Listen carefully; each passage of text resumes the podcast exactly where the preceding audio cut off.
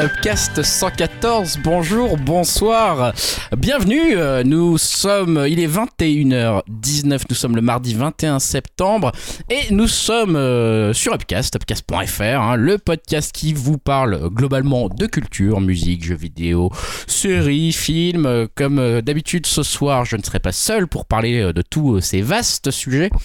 Nous sommes donc, comme je l'ai dit, peut-être je ne sais plus déjà, 5 autour de cette table virtuelle et physique, puisque c'est euh, un peu le, le, le upcast de la rentrée. Hein, la rentrée, même si on était déjà, on s'est déjà retrouvé en physique une fois, euh, bah voilà, c'était plus un, un débrief de l'été. Maintenant, on rentre dans le vif du sujet, les choses sérieuses reprennent, on rouvre les cartables, les trousses, les stylos sont sortis. Euh, les notes vont être attribuées à la fin du podcast. J'espère qu'on aura 5 étoiles. Euh, voilà, donc je suis ce soir, bien sûr, avec euh, Julien. Salut Julien. Bonsoir à tous. En physique. Tout à fait, toujours. Comme Moi, la je, viens, on m'invite, je viens. Il y a du jus de pomme de nouveau. Eh oui, bah c'est la rentrée, hein. le jus de pomme euh, est de retour. Et je crois On qu'on a plein de nouveautés pour cette rentrée dans le cast. oui, bien sûr. Je vais d'ailleurs laisser Jérémy les présenter. Salut Jérémy. Salut, alors la nouveauté déjà c'est moi. C'est toujours le nouveau. c'est le nouveau pour encore deux ans. Donc euh, voilà, sinon il y a un chien qui joue à la balle. Ça c'est nouveau Voilà. parce que vrai Petit que ça- bruit de fond, on s'est ça dit un petit que bruit de fond. c'est dit que le son était trop bon. C'est ça, donc euh, non, c'est surtout, je pense, là, il y aura des joutes verbales qui vont commencer dès ce soir, je pense. Je D'accord. pense que là, ça va être. Joue euh, verbal. Ah, je pense, hein, parce qu'on va euh, pas forcément être tous d'accord. sur le sujet du soir. Donc tu promets des choses, on sait pas encore, on n'a pas encore enregistré, mais il y a des promesses qui se font, d'accord. C'est ce qu'on appelle le feeling. C'est bien joué, bah merci Jérémy, hein, donc qui avait, vous l'avez compris, étant physique avec moi. Puis autour de notre table euh, côté virtuel cette fois-ci, euh, il y a Yao euh, qui est là. Salut Yao. Ouais, salut tout le monde. Bah, en fait, euh, Jérémy, il m'a dégagé, hein, si vous voulez la raison officielle, ça y est. Peu à peu, nouveau. peu à Voilà. peu, le mec prend sa place. Il se Donc, permet d'arriver en euh, retard. le grand euh, remplacement est là. Voilà, ça y est, Voilà. on l'a vu. C'est un scandale. Si vous Voilà. saviez, je dirais rien. Mais... Le grand remplacement vient de l'Est, on l'avait pas vu venir de là. Hein. On l'avait pas vu venir de là, le salaud. Voilà. Hein. Putain. Voilà, voilà. Et non, mais si vous voulez euh, tout savoir, je raconte ma petite vie, hein, mais c'est juste que, je- euh, vu que t'habites dans le 16 e hein, il est sympa ton coin, euh, Greg. Non, blague à part, c'est que t'as une putain de pente à la. pour revenir euh, chez moi et j'avais pas de me la taper, je suis tapis. Je sens un petit peu Ah. malade ce soir, donc euh, voilà. Ah, c'est le sport qui t'a qui- qui- impressionné. Qui, qui fait son cosplay de Dune, là, euh, admirablement. Là. je vais vous montrer ça sur les réseaux, vous allez voir, c'est c'est grandiose. Ah bah écoute, on va voir ça, allez partager ça sur Twitter effectivement si vous voulez nous voir, euh, c'est toujours là-dessus et sur upcast.fr. Et puis on l'a dit, hein, le grand remplacement ça vient de l'Est. Deuxième exemple euh, en live ce soir, c'est Dim hein, qui a toujours un peu remplacé euh, le community manager finalement. bon, il fait ça pas hyper bien, hein, ça fait maintenant que 3-4 ans qu'il fait ça, donc il, il est toujours débute, en train de débuter. Ça rentrée aussi là. Dim, est-ce que tu te, sens, euh, tu te sens un peu plus dans ton rôle de community manager ce soir ou pas? Bah écoute, je suis toujours un peu en période d'essai, hein, je suis toujours un petit nouveau, mais bon, euh, je- j'essaye de faire des efforts. Mais euh, ouais, j'ai toujours pas trop compris non plus ouais, le concept du podcast parce que j'ai toujours pas compris que c'était pas une vidéo YouTube. J'ai sorti mon cosplay de Dune, comme vous pouvez dire Yao, pour rien. Ouais, c'est l'audio. dommage parce que ça te va Non, bien. plus sérieusement, plus sérieusement, j'ai un petit peu froid, ouais. Donc j'ai Oh. un plaid un peu couleur sable, comme euh, comme euh, un certain film dont on va parler tout à l'heure. Surtout ce dont euh, ce que t'as pas compris, c'est que c'était pas un podcast Marvel, hein. donc il va falloir arrêter de nous parler de ça parce que maintenant on en a rien à foutre. hein. Voilà, ça c'est dit. Bah, en tout cas, bienvenue euh, tous les cinq, euh, enfin tous les quatre et moi-même, je me souhaite la, la bienvenue et bienvenue, chères auditrices et chers auditeurs, pour ce numéro 114 dans lequel vous l'avez compris, on va parler euh, du cosplay de, de Dim hein, euh, et du film qui est euh, qui est inspiré de ce cosplay, qui s'appelle Dune, je crois. Voilà, petit film, ça sera notre œuvre principale sur laquelle on va commencer dans, quelques minutes. Mais avant de ça, Dim euh, voulait nous faire un, retour justement alors de la communauté d'une certaine façon, d'une personne de la communauté avec qui euh, il a eu un échange et puis euh, ça s'est ça s'est concrétisé finalement cet échange et Dim a reçu une BD que nous fait qu'a fait cet auditeur et je crois que tu voulais en, en parler un peu Dim dans ce numéro 114. Ouais, bah, je vous ai déjà parlé de lui, c'est euh, Damien. Alors, euh, plutôt euh, Damien Delota. Euh, vous savez, c'est l'auditeur euh, que j'ai déjà évoqué qui fabrique des overboards, qui fait de la musique et plein, encore plein d'autres choses. Et en fait, il a publié, donc il a fait le scénario et le dessin de sa première bande dessinée qui s'appelle La douleur fantôme. Euh, c'est euh, franchement cool. euh, je dirais que c'est un mélange entre Sin City, Kill Bill et euh, Daredevil. Alors, je, peux citer Sin City parce que c'est une BD en noir et blanc avec quelques petits éléments de couleur qui peuvent apparaître par-ci par-là pour un petit peu accentuer certains éléments du décor dans, les pages. Et franchement, bah, l'histoire est très cool, les planches c'est bien original. et il a même mis un petit QR code qui renvoie une, euh, une, une BO euh, sur Spotify, hein, bien une BO qu'il a bien sûr euh, composée et euh, qu'on peut, peut activer pendant la lecture. C'est quoi, cette. Non, non, franchement, c'est du du gros gros taf. Il, a, il y a même un petit making of à la fin de la BD où Ah oui. euh, présente euh, le personnage qu'il a aussi créé en figurine. Donc euh, franchement, ouais, non, du, du gros gros boulot. le sculpte une aussi. première BD, c'est vraiment, c'est vraiment bien bien fait. Donc euh, voilà, franchement, Bon, voilà. merci à lui pour l'envoi et ben, on lui souhaite bon courage. Hein, si, euh, il me semble qu'il va la commercialiser, tout du moins. euh, j'ai vu traîner un lien sur, euh, sur Amazon de, de, son- de sa future BD. Donc euh, voilà. Bah ouais, bon courage, euh, bon courage à lui. Merci de nous l'avoir euh, envoyé. Euh, on est euh, voilà, moi sinon aujourd'hui j'ai joué à Stardew Valley quoi. En termes de compétences, le mec en a légèrement plus. Hein on se sent utile quand on voit un mec qui a autant de talent. C'est Ah, un peu, euh, c'est un peu vexant. complexer, un peu vexant. Mais si, on peut complexer librement quand on est face à des gens, euh, bah voilà, qui font tout pour nous complexer finalement. Hein On- peut aussi admirer le travail des autres qui font ça, c'est sûr. Non, non, mais c'est Voilà, bravo à version lui. De, de, de Jérémy et la version négative euh, nihiliste de Ouais, Greg. bien sûr, on est là pour tout détruire, comme on va détruire Dune tout à l'heure, peut-être pour certains d'entre nous. Non, mais vraiment bravo pour ce taf, super. euh, et euh, voilà, enfin, moi je suis impressionné, vraiment impressionné. Euh, on va rentrer un peu dans le vif du sujet. On vous l'a promis, vos oreilles euh, attendent ça maintenant avec une certaine appréhension, peut-être. Voilà, on va parler de Dune. On va parler de Dune ce soir. Alors, je ne sais plus d'ailleurs qui va nous présenter le film pour cette œuvre-là. Je sais plus si c'est Yao ou si c'est toi, Julien. Je sais pas, il paraît dit. que c'est tombé sur moi donc. C'est euh, tombé sur toi, d'accord. Alors bon, Non, mais on va est-ce faire une présentation non, mais- rapide. J'ai envie de m'en sortir par une pirouette. Est-ce qu'il y a besoin de présenter Dune? Non Non. Voilà, je t'aide. Parce que non, voilà, voilà. c'est le nouveau film de Denis Villeneuve. Euh, alors, on ne sait pas trop. Le... Oh là là, je. Voilà, je ne sais pas trop le, le combien de film de Denis Villeneuve. hein. Denis Villeneuve, bah voilà, moi je ne le connais pas vu que c'est le premier film de Denis Villeneuve que je voyais. Non, blague à Un part. français, je crois. euh, Voilà, le, le frère de Charles Villeneuve. Mais euh, non, non, le blague à part, c'est donc, bah, il y a évidemment, euh, dernièrement, il avait fait Blade Runner euh, 2049. euh, il a fait, euh, comment, euh, Incendie aussi. Sicario. Il a fait comment? Sicario. Si- Sicario. Ouais. Il a fait aussi Prisoners. hein, euh, Voilà, donc voilà. Et contact. Et Premier Contact. Ennemi est- aussi. Ennemi, ouais, avec Jack Gyllenhaal qui était pas ouais, mal. donc, euh, Très bon, bon film.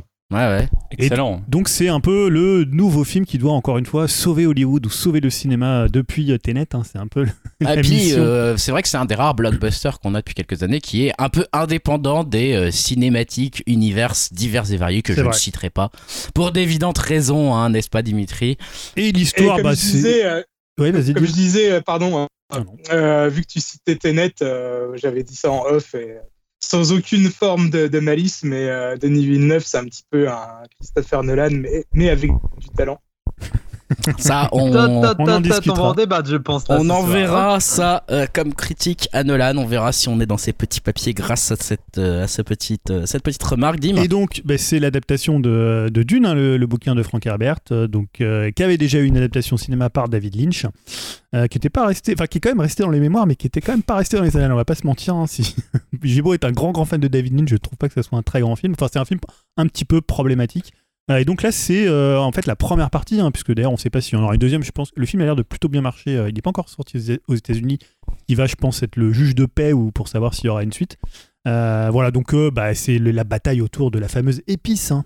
Exactement. Voilà. Voilà, on va pas en Ouais, dire vais plus. pas en dire Je pense plus. que c'est bien introduit. Non, mais de toute façon, si vous voulez en savoir plus, euh, Jérémy avait fait une chronique rétro, il me semble, sur Dune. C'est ce que j'allais dire. On peut faire un peu Voilà. la pub de. Alors, je sais plus c'était le numéro combien. ouf, euh, mais c'était il y a. y C'était, a- c'était, euh, ouais, sans, sans et des bananes. 100 et quelques. Allez, allez réécouter tous nos podcasts et vous en verrez bien avec une chronique rétro euh, marquée, consacrée à Dune. En plus, elle était excellente, hein, je, je te félicite, hein, Jérémy, puisqu'on est là entre nous. Euh, Je Merci, suis allongé tel, euh, Tel un Romain dans un orgie. Une odalisque. finalement. Euh, donc voilà, on va pouvoir un peu commencer. Et je crois qu'Yao avait hâte de parler de ce film. Euh, Yao, je- bah, du coup, je, je te laisse la parole. On connaît pas Ah. encore ton avis, nous. hein. Ah ouais, sauf Julien qui, qui, qui peut pas attendre et qui balance sa haine. là, comme ça, nous, on a fait le jeu, on a joué au jeu, on a attendu d'être tous réunis pour donner notre avis. Alors, je vais faire un petit. euh, Ouais, tu disais? Non, non, je m'excuse de ne pas avoir attendu pour donner mon avis. Ouais, c'est jeune. Bref. Donc non, je vais faire un petit historique quand même. Donc déjà moi d'une, hein, on en parlait en off. Euh, je suis une quiche en lecture, je suis un teubé. euh, je lis pas avec Dim, c'est trop compliqué pour nous la SF, donc euh, je, je vais pas tenter. Et après, comme beaucoup, hein, j'ai souvenirs euh, vagues. euh, je crois que j'ai même pas vu le film. euh, c'est 84, hein, Jérémy le spécialiste, si je ne dis pas de bêtises. Euh, début 80, moi, je sais plus, mais euh, oui, ça doit être ça. J'ai un doute d'un coup. Ouais, donc ça, de David Lynch, donc j'ai quelques visuels. Bah, j'ai notamment bah, le héros qui est joué par Kyle MacLachlan. euh, et notamment, euh, il y a Sting aussi. Et le vert qui est iconique. Enfin, je mélange souvent avec celui de Beetlejuice à force, à travers les années. C'est un peu les mêmes pour moi. Et, il faut savoir aussi que Villeneuve, c'est pas trop ça euh, en termes de réal. C'est pas mon réal favori. Jack 2049, je crois que. Euh, je me, suis dit à l'époque, ça va, c'est son dernier, c'est tellement une purge ce film, je trouve, mais bon, on n'est pas forcément d'accord avec Dim. Et déjà avec, avec Premier Contact aussi, c'était très très chaud, mais pourtant j'avais bien aimé Prisoners, ce- ces petits films entre guillemets intimistes, c'est pas des gros grosses prods, euh, je trouve qu'il il maîtrise un peu mieux son sujet. Puis il y avait Sicario aussi qui était, je trouvais, un peu, un peu moyen. Euh, donc, alors, Dune, j'en ai pensé quoi? Ben, en fait, c'est hum, c'est un film en deux étapes pour moi. Il y a, disons, il dure 2h35, si je dis pas de bêtises. Disons qu'il y a une première moitié qui dure 2 heures pour moi et l'autre qui dure 30 minutes. Voilà comment je vois le film, en gros. Donc, la première étape, c'est ben, tout- toute l'introduction euh, des, euh, bah, des familles, vu que c'est une sorte de Game of Thrones, euh, Seigneur des Anneaux, si on peut dire ça, dans, cette, dans cet univers d'une avec plein de familles. Et des. Que c'est des, non pas des univers, des. Voici des familles après des empereurs et d'autres, euh, ouais, de d'autres. euh, Enfin, j'allais dire ethnies aussi. Euh, donc du coup, je crois que j'ai lâché dès le départ en fait en termes d'histoire. J'ai rien bité, je crois, au truc entre les noms des familles, les enjeux, l'épice comme il parlait Julien, comme on, parlait Julien. Surtout au niveau des dialogues. Après, je comprends que c'est peut-être une, bah, c'est c'est des dialogues tirés du bouquin, mais j'ai trouvé ça, enfin, un peu, un peu creux et vague. euh, Enfin, je trouvais ça très très faux. Enfin, faux. Euh, ça m'intéressait pas. Voilà, je vais dire ça plutôt. Euh, je trouve que la réalisation, elle est, c'est très propre, mais dans le sens, c'est très neutre. Il y a, y a rien qui, sort en fait, je trouve, du film.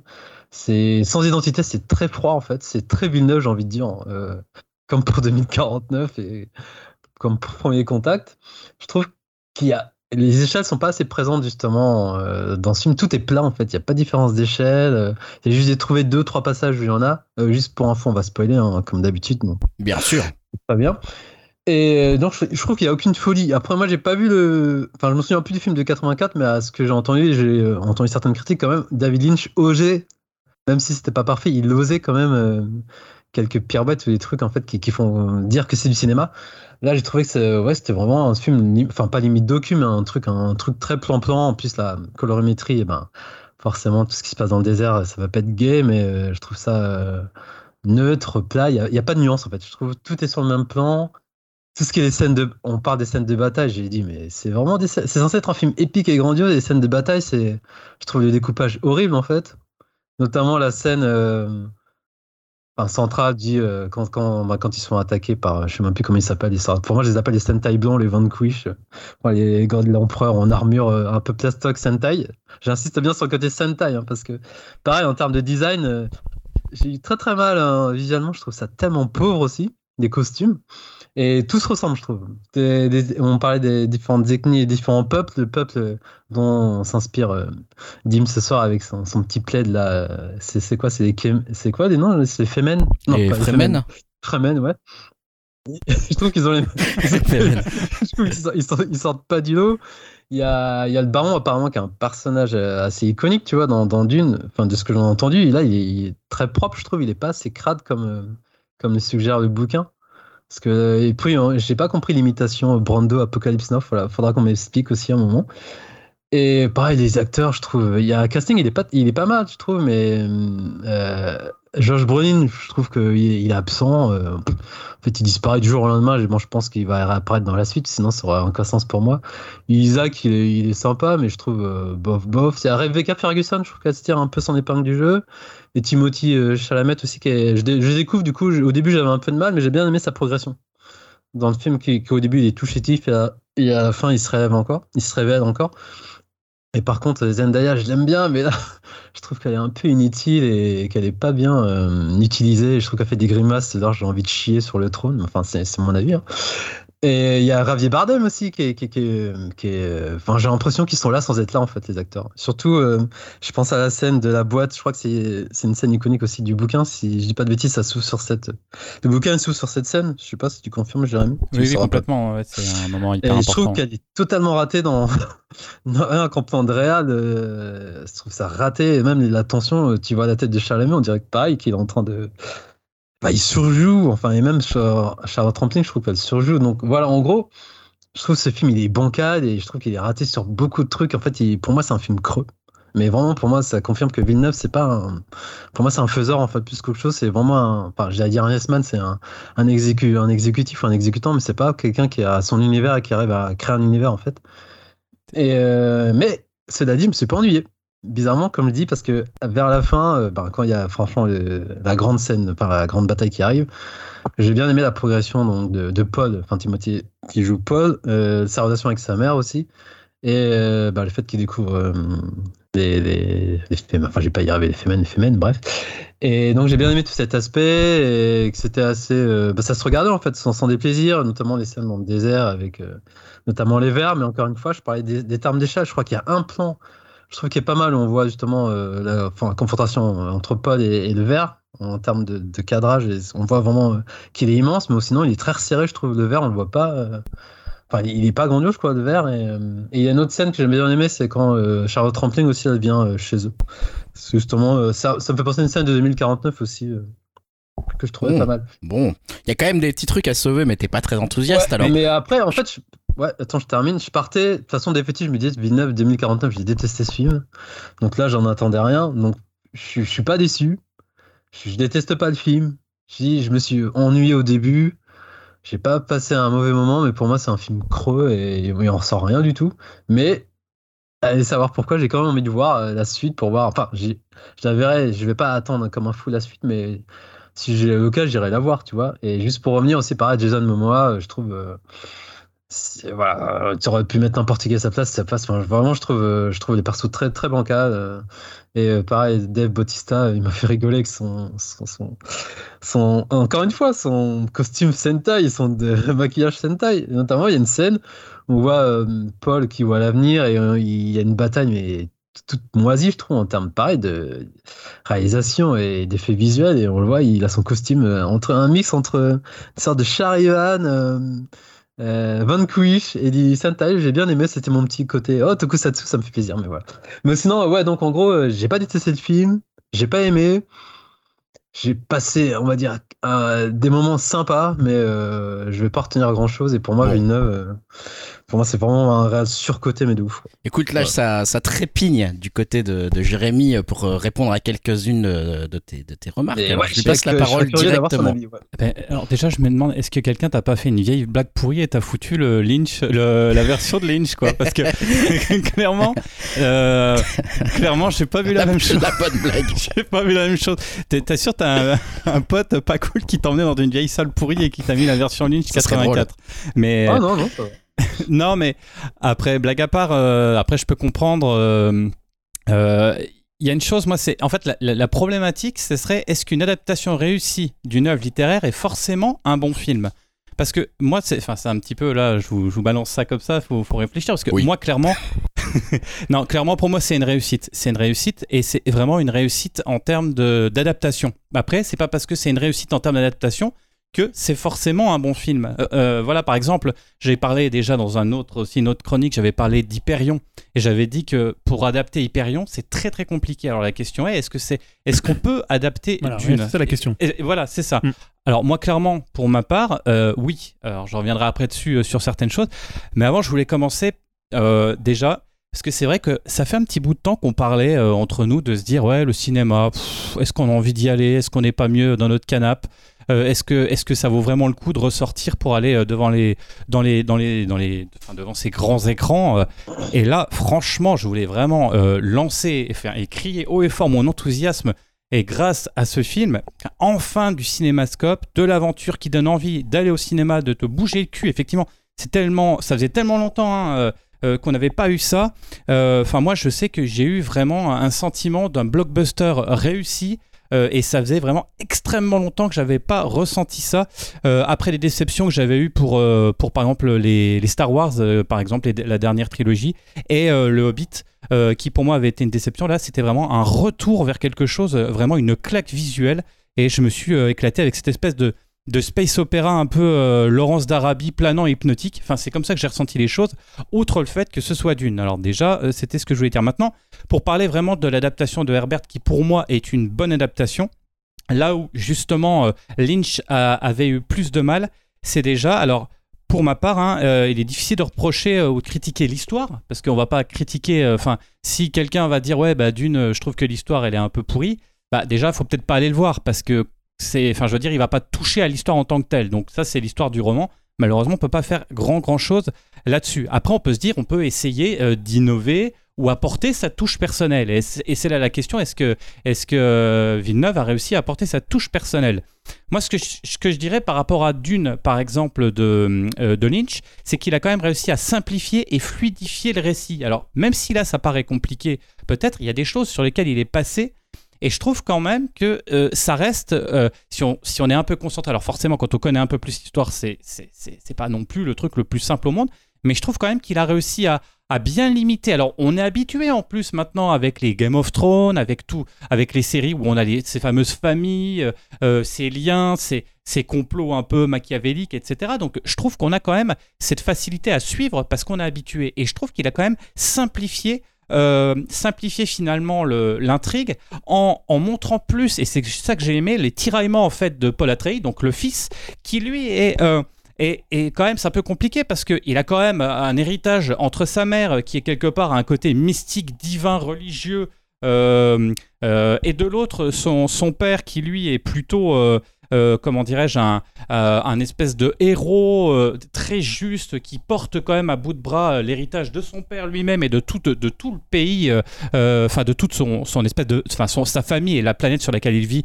un peu, ça représente, c'est un peu la représentation de l'Écosse d'ailleurs, c'est assez, assez marrant. Et donc, moi je trouve que avoir cette vision et ce point de vue de Paul un jeune, alors là ils l'ont mis très jeune en plus par rapport à Lynch parce que euh, là je trouve qu'il y a ce côté vraiment très jeune de l'acteur qui bah, sait pas trop situer. Est-ce que c'est entre sa mère qui lui dit tu vas être Messi, son père qui lui dire tu dois tu vas devenir le nouveau duc? Enfin c'est pas évident et je trouve qu'il représente bien euh, cette, euh, l'histoire est, est bien réussie à ce niveau-là, c'est-à-dire qu'on est vraiment sur le point de vue d'un ado, donc du coup, enfin d'un ado, ado adulte, euh, en tout cas, euh, qui va faire effectivement, c'est ce qu'on va voir dans le film, son passage à l'âge adulte, euh, clairement, avec le meurtre, hein, le meurtre qu'il va faire. hein. Est-ce qu'à un moment il va devoir tuer quelqu'un? Est-ce qu'il va le faire ou pas? On peut se dire il va être trop faible, il va pas le faire. Ben s'il le fait, il devient adulte à partir de ce moment-là. C'est sur la fin du, film.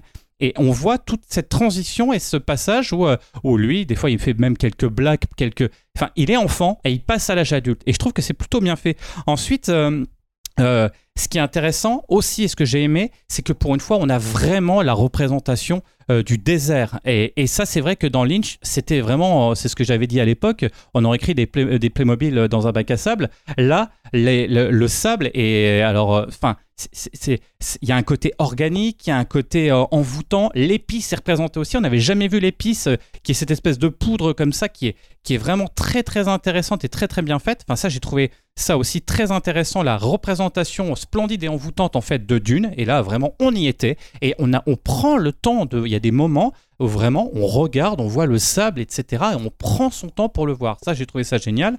Autre élément marquant, c'est finalement. euh, L'aspect qui est certes simple, mais quand même qui est très réel et c'est clairement, si on simplifie un peu les choses, on a quand même, on a l'impression un peu d'être en Afghanistan avec des moudjahidines qui sont planqués en fait euh, dans les montagnes, pendant qu'il y a deux gros euh, pays qui pourraient être, euh, je sais pas moi, les États-Unis et l'URSS, hein, qui sont en train de se battre le pouvoir, le pétrole. Hein. Bah là, on a ça, et je trouve que c'est plutôt bien fait aussi. Ça, on retrouve cet aspect-là.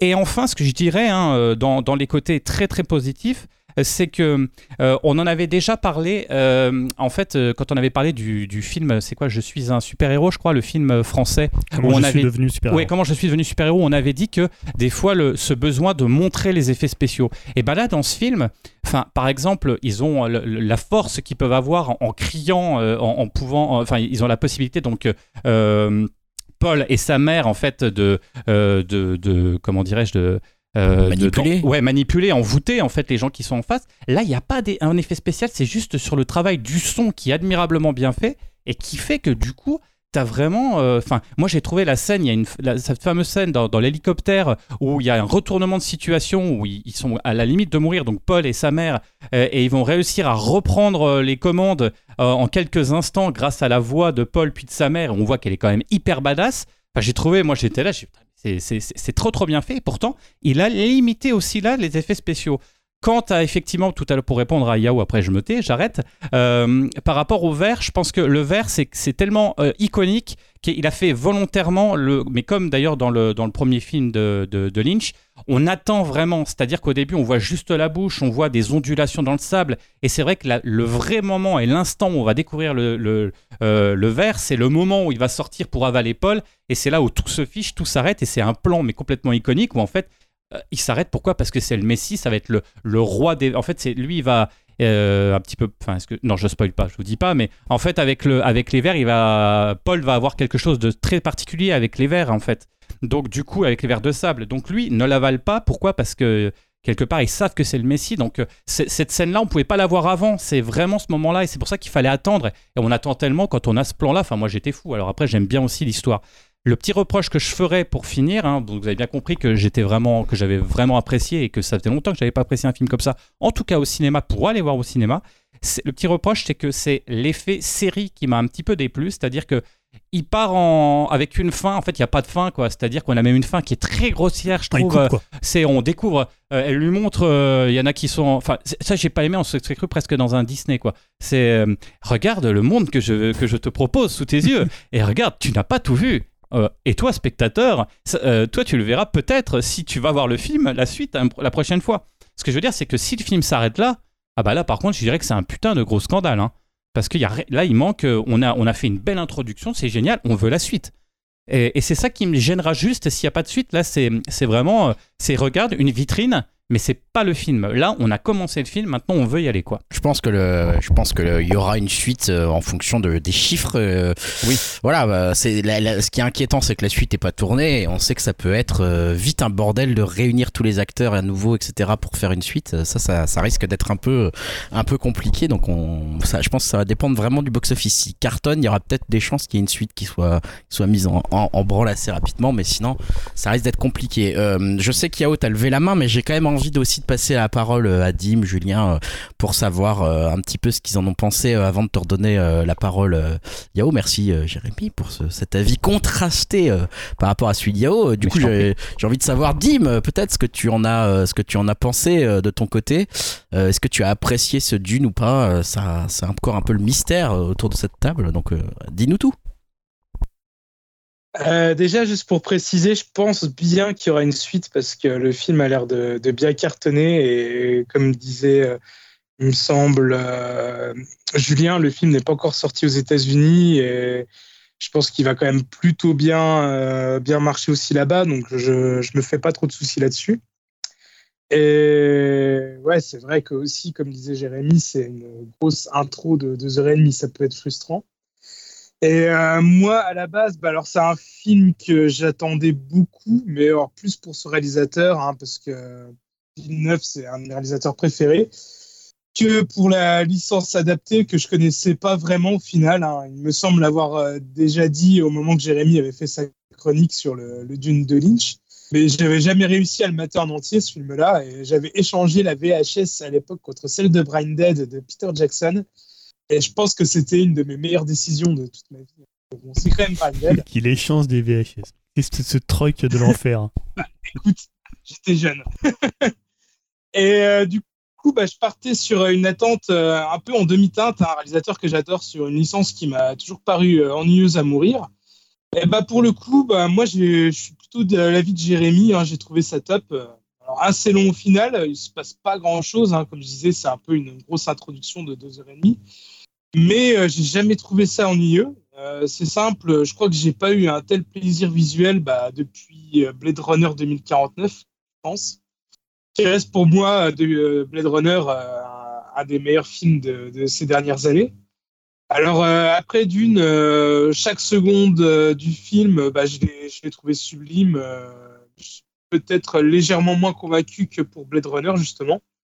Et euh, c'est peut-être euh, justement, euh, on va dire, dû au niveau du récit. Alors attention, hein, je trouve que l'histoire et l'univers de Dune, bah, ça a l'air vraiment incroyable, mais le film est hyper dense et même beaucoup trop dense, hein, j'imagine. quand on connaît pas les bouquins, bah, c'est compliqué de rentrer dedans à 100% dès le premier visionnage. Alors, euh, c'est pas forcément un défaut, hein, euh, parce que moi, ça me donne franchement beaucoup euh, envie de le revoir. Euh, mais voilà, il y a beaucoup, beaucoup, beaucoup d'informations à digérer et des éléments un peu de, de l'or plus suggérés que vraiment expliqués. Alors après, c'est pas dramatique et c'est pas un film qui est exclu pour autant les gens qui n'ont pas lu le livre. J'ai capté le film dans, dans ses plus grandes lignes. Mais bon, euh, voilà, c'est quand même, on va dire, pour un premier visionnage, c'est peut-être un petit peu indigeste. Et aussi, euh, on va dire, à un moment euh, pendant le film, je dois bien avouer que j'ai un peu totalement lâché prise. j'ai été totalement saisi par le, visuel, que j'ai un peu décroché sur l'intrigue. Alors, je sais que Julien, en off, hein, il nous avait dit qu'il avait trouvé que ça faisait un peu pub pour Parfum. Et je peux pas lui donner forcément tort, hein, mais euh, moi, cette esthétique assez froide euh, qui fait un peu penser justement euh, au Ridley Scott des années 70, début années 80 de, Alien, par exemple, et puis aussi bah, Blade Runner, hein, pour faire le lien avec son précédent film, bah, moi, ça me dérange pas, bien au contraire.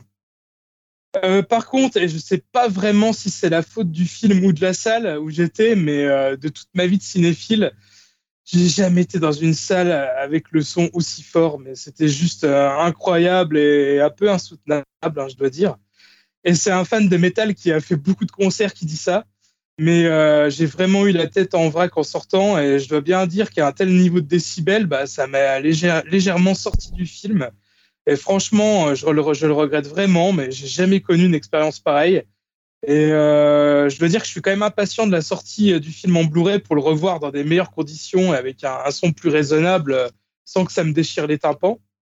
Et, excuse-moi, je te coupe, mais je te rejoins mais complètement là-dessus. J'avais l'impression de me prendre un hélico dans la tronche, quoi. Ah, les vieux. Ah, non, non, non, non, non, non, non, T'es trop fort, chérie. Baisse le saut. On s'en est fait avec Dim des concerts, hein. attention, hein, on n'est pas les derniers, attention. Mais là, là c'est Dim, je suis d'accord avec toi, mais hier j'étais là, je regardais les gens autour de moi, je dis mais vous aussi, là, vous avez l'impression de. Non, mais bon, c'est peut-être. Je sais pas. Alors, nous, on est jeunes. ah, ah non, non, non, non, attends. Moi, j'étais. Après le film, parce que bon, je rappelle, il dure 2h35 quand même. Euh, bah, j'ai filé aux toilettes à la fin du film. Et euh, il y avait une petite file d'attente. J'en ai profité un peu pour discuter avec les gens euh, qui étaient dans la salle. Et, euh, mais on était tous d'accord, quoi, que c'était vraiment insoutenable au niveau du son. C'était tous vraiment, ceux qui étaient aux toilettes après le film, tous ceux qui avaient des problèmes de prostate. les vieux, quoi. d'accord. Il y avait deux vieux de 70 ans, ils en pouvaient plus, quoi. Ils avaient baissé le sonotone. Ah ouais, ouais. Écoute, Greg, je t'invite à aller le revoir à Metz. Ah, ouais, moi, j'ai trouvé que c'était pas assez fort. Eh ben voilà. Bah, euh, t'as deux, ans de moins que moi aussi, tu vois, t'es plus jeune. Ouais, c'est ça. mais bon, euh, avec tout ça, bah, j'ai presque oublié de parler du casting, mais dans l'ensemble, bah, moi, je l'ai trouvé vraiment aussi euh, excellent, hein, que ce soit Oscar Isaac, Rebecca Ferguson ou Josh Brolin. Je les ai tous trouvés super dedans. Bon, alors après, un peu déçu que certains soient vraiment on va dire relayés au, au second plan, bah, comme Dave Bautista par exemple, mais Bon, j'imagine bien que vu que, comme je disais, c'est une grande intro, euh, qu'on les verra beaucoup plus euh, dans la suite si suite il y a. Et euh, bah, Timothée Chalamet, moi je le connaissais pas plus que ça, mais bon, je voyais qu'il y avait une certaine hype autour du bonhomme, bon, avec un peu sa tête de, de minot, un peu à moitié gamin, à moitié playboy, là, il m'énervait un peu, mais je dois bien dire qu'il m'a quand même bien bluffé dans le film. Hein, je l'ai trouvé quand même assez fort et je crois bien qu'à part, mis à part Interstellar, où il était vraiment très jeune dedans, j'avais pas vu grand chose avec lui. Et euh, bah, je trouve que voilà, ouais, il a quand même, euh, il est plutôt bon dans ce genre de film. Euh, donc voilà, bah moi j'espère vraiment, mais vraiment qu'il y aura une suite. Ça serait vraiment dommage qu'il n'y en ait pas et que bah, Villeneuve soit à l'initiative bah, d'une grande saga et que Dune soit un peu le Seigneur des Anneaux ou le, Star Wars des années 2020. Et je, lui souhaite vraiment parce que ce premier film, moi, il m'a vraiment bluffé. Il va falloir changer de réalisateur. Hein. si tu veux que ça soit ça, je, j'essaye de ne pas spoiler la vie de Julien, hein, mais euh, je pense que c'est ce que Julien est en train de se dire. Euh, je sais pas si tu veux enchaîner, Julien, euh, là-dessus, parce que je pense que. J'ai, dire. J'ai trouvé intéressant tout ce qui est dit, parce que moi, alors moi, j'ai, j'ai pas du tout aimé le film. Je peux même dire, j'ai détesté Dune. Euh, je crois que depuis finalement Tenet, je pense que c'est peut-être la pire expérience au cinéma. Tu vois, il y en a pour certains. C'était catastrophique pourtant. Hein. Pour certains, c'était tout Tu vois, ils passent trois heures à voir euh, des gens qui accouchent des brebis et ça, ça les fait pas kiffer. Mais euh, non, je pense que. Alors Tenet, le problème, enfin la différence avec Tenet, c'est que c'était vraiment Tenet du jus de cerveau. Donc c'était un truc à un moment donné, t'avais envie de lui dire ouais, ok, joue avec tes petites formules mathématiques et laisse le cinéma aux autres. Là, c'est un peu différent. En fait, le truc, c'est que moi, j'ai jamais lu Dune, mais Dune, finalement, euh, tu vois, comme je faisais des jeux de rôle, je disais des trucs, Dune, c'était toujours été présent. Et en fait, je me dis, tu vois, j'ai vu les deux films de Dune sans avoir lu le roman, et je me dis, comme, et c'est pour ça que ce que disait Jérémy, je trouvais ça intéressant tout à l'heure, est-ce que finalement, pas forcément sur le fait que, est-ce que euh, un grand roman peut de, enfin, est-ce qu'une bonne adaptation peut être un, bon film ou inversement, je sais plus la, formule exacte, mais en fait, je me dis, peut-être c'est finalement une œuvre qui est pas adaptable à l'écran. Euh, que toute la charge politique qu'il y a dans Dune, tout, tout ce qui parle de l'écologie, du djihad, que que moi je ne vois pas du tout dans le film de, de Villeneuve. Je trouve que c'est un film complètement dévitalisé, euh, qui est un film. En fait, on dirait, moi je trouvais que ça ressemblait un peu à, la fois au pub, euh, au pub pour les parfums dans le désert. Tu vois, tu vois Zendaya dans le désert qui bouge sa main, c'est très beau, c'est très classe. On dirait un peu euh, du, je sais pas, un... Hermès. Ouais, Hermès, tu vois, une pub, voilà, avec. Euh, Tout à fait. Hein. Tu vois, c'est voilà, c'est cette esthétique-là. Euh, et pour le coup, je vois rien d'autre. Tu vois, c'est-à-dire que ce qu'il a envie de raconter de Dune, moi, je le vois pas dans le film. C'est-à-dire que les personnages, je les vois pas. Et je les voyais pas beaucoup chez Lynch. Mais je trouve que Lynch, au moins, il faisait du Lynch. Tu vois, il mettait un peu ses petites obsessions. Alors, le film était très, très kitsch. Euh, tu vois, il y avait des voix off. Ça, ça a vraiment vraiment vieilli, il avait du mal à raconter l'histoire on sentait. Mais peut-être que finalement le matériau original il est compliqué et que voilà tout ce que on voudrait dire aujourd'hui parce que Dune est éminemment moderne, parce qu'il parle d'écologie, parce qu'il parle de grandes corporations, il parle finalement de euh, néo-féodalisme, pardon. Euh, tu vois peut-être que bah on le voit pas et que il fallait peut-être pas un réalisateur aussi illustratif que ça. Et moi j'ai l'impression que, tu vois, on parle de space opéra, mais j'ai l'impression que en dehors de ce qu'on voit à l'écran, il y a rien qui existe en fait. C'est-à-dire que c'est tellement papier glacé, tellement, euh, tellement froid, que finalement, le monde autour, tu le vois pas, et c'était déjà le cas chez Lynch. Alors, je sais pas, peut-être que le bouquin, euh, euh, tout ce qui veut dire de, tout ce qui veut dire des ethnies, du, féodal dans, dans, Dune, on le voit pas là.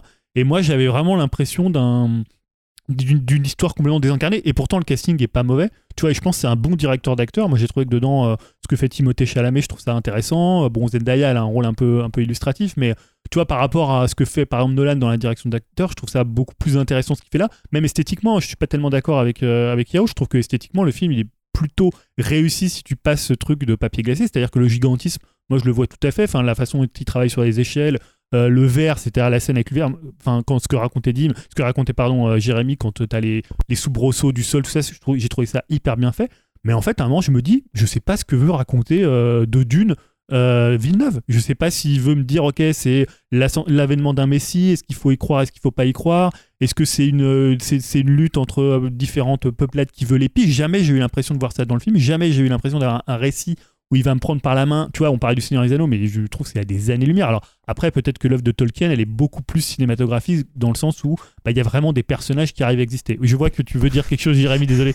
J'étais dans un tunnel, mais il faut m'arrêter. Hein. C'est hein, le truc. Non, parce que c'est intéressant et c'est en fait juste Juste, on reprend le nom, s'appelle Dune, parce que c'est une planète aussi. Et ce que je trouve que Lynch avait complètement planté, c'est qu'il s'était complètement consacré au personnage en oubliant la planète. Et là, ce que je trouve très réussi, c'est que oui, c'est contemplatif, mais parce que c'est Dune, et là, au premier plan, ce qui est assez exceptionnel, je trouve, c'est qu'il a mis au premier plan la planète.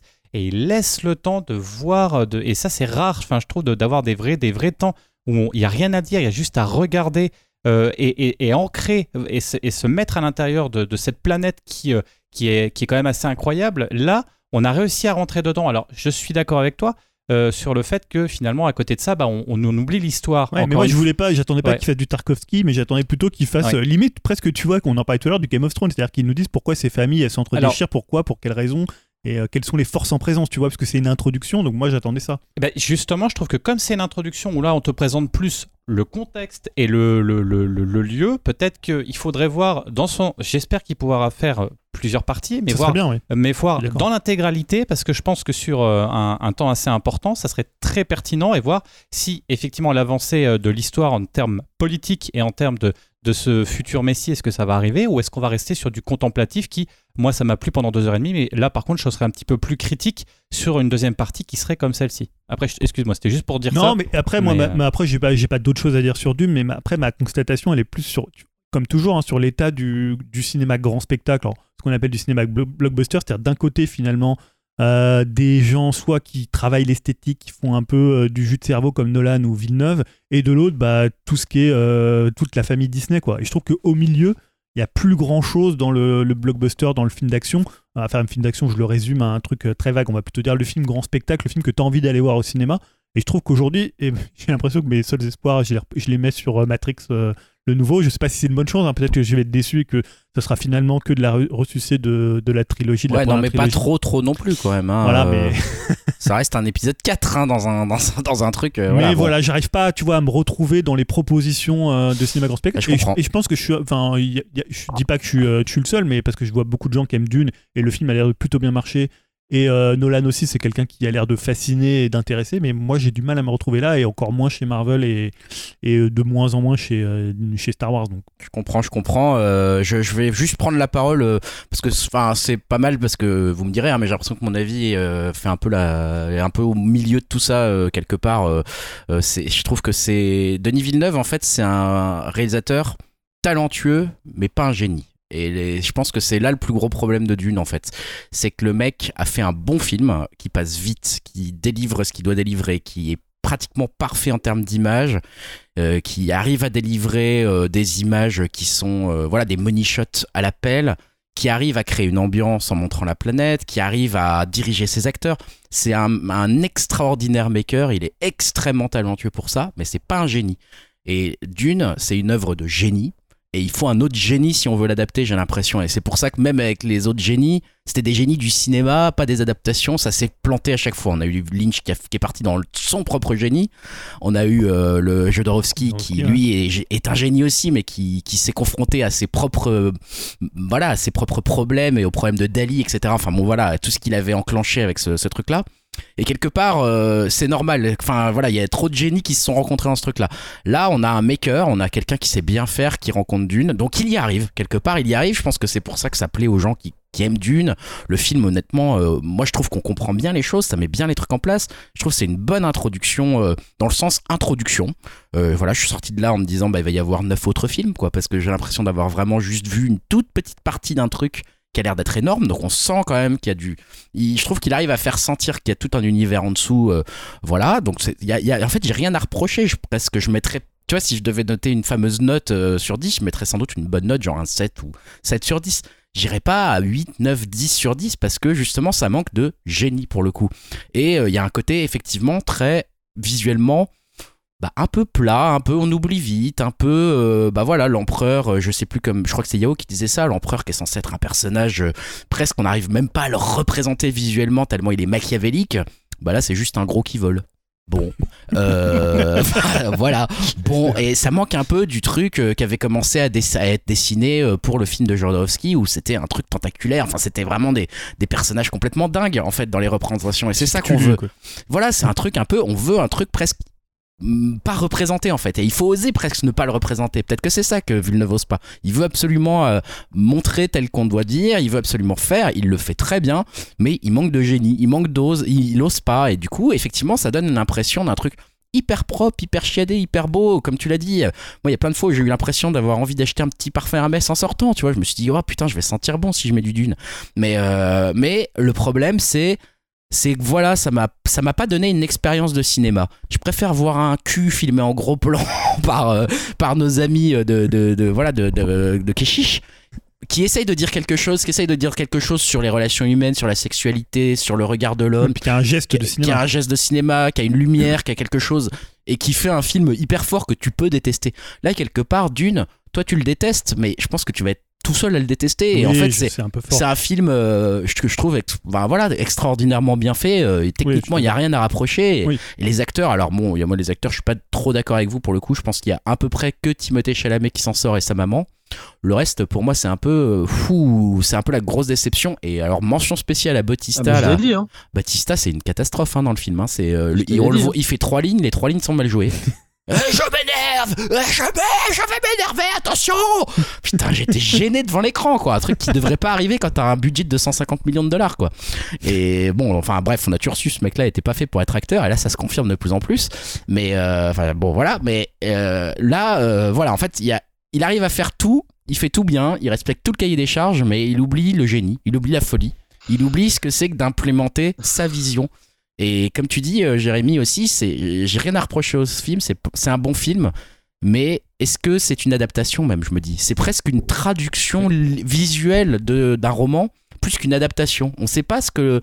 On sait pas ce que Villeneuve veut nous dire de Mm. lui, de ses problèmes à lui, de sa vision à lui de réalisateur. Et pour moi, on a vraiment un faiseur et pas un réalisateur, et c'est ça qui me manque dans ce film en fait. C'est, un peu ça. On en revient à la question du départ, quoi. C'est-à-dire, est-ce qu'on peut bien adapter, euh, faire une bonne adaptation littéraire et est-ce que c'est forcément un bon Ouais, film? ouais. Le problème, tu reviens sur le génie et le gros souci, tu vois un Kubrick, par exemple, qui avait adapté euh, un Shining euh, qui était quand même un très bon roman à la base. Ouais. C'était pas un roman génial. Ouais, ouais, c'est ça.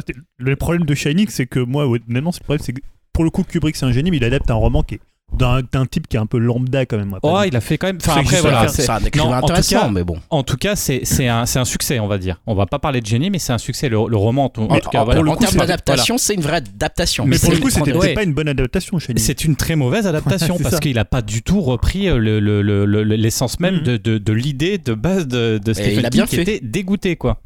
Il a bien Mais ça fait. en fait un grand film pour le coup. Mais ça en fait un grand un grand film. film. Ouais, mais là ce que je veux dire c'est que c'est là pour le coup l'inverse est, est- d'une c'est il y a tellement une attente que on a bien vu Lynch prendre les pieds dans le tapis en essayant de mettre son sa propre vision des choses.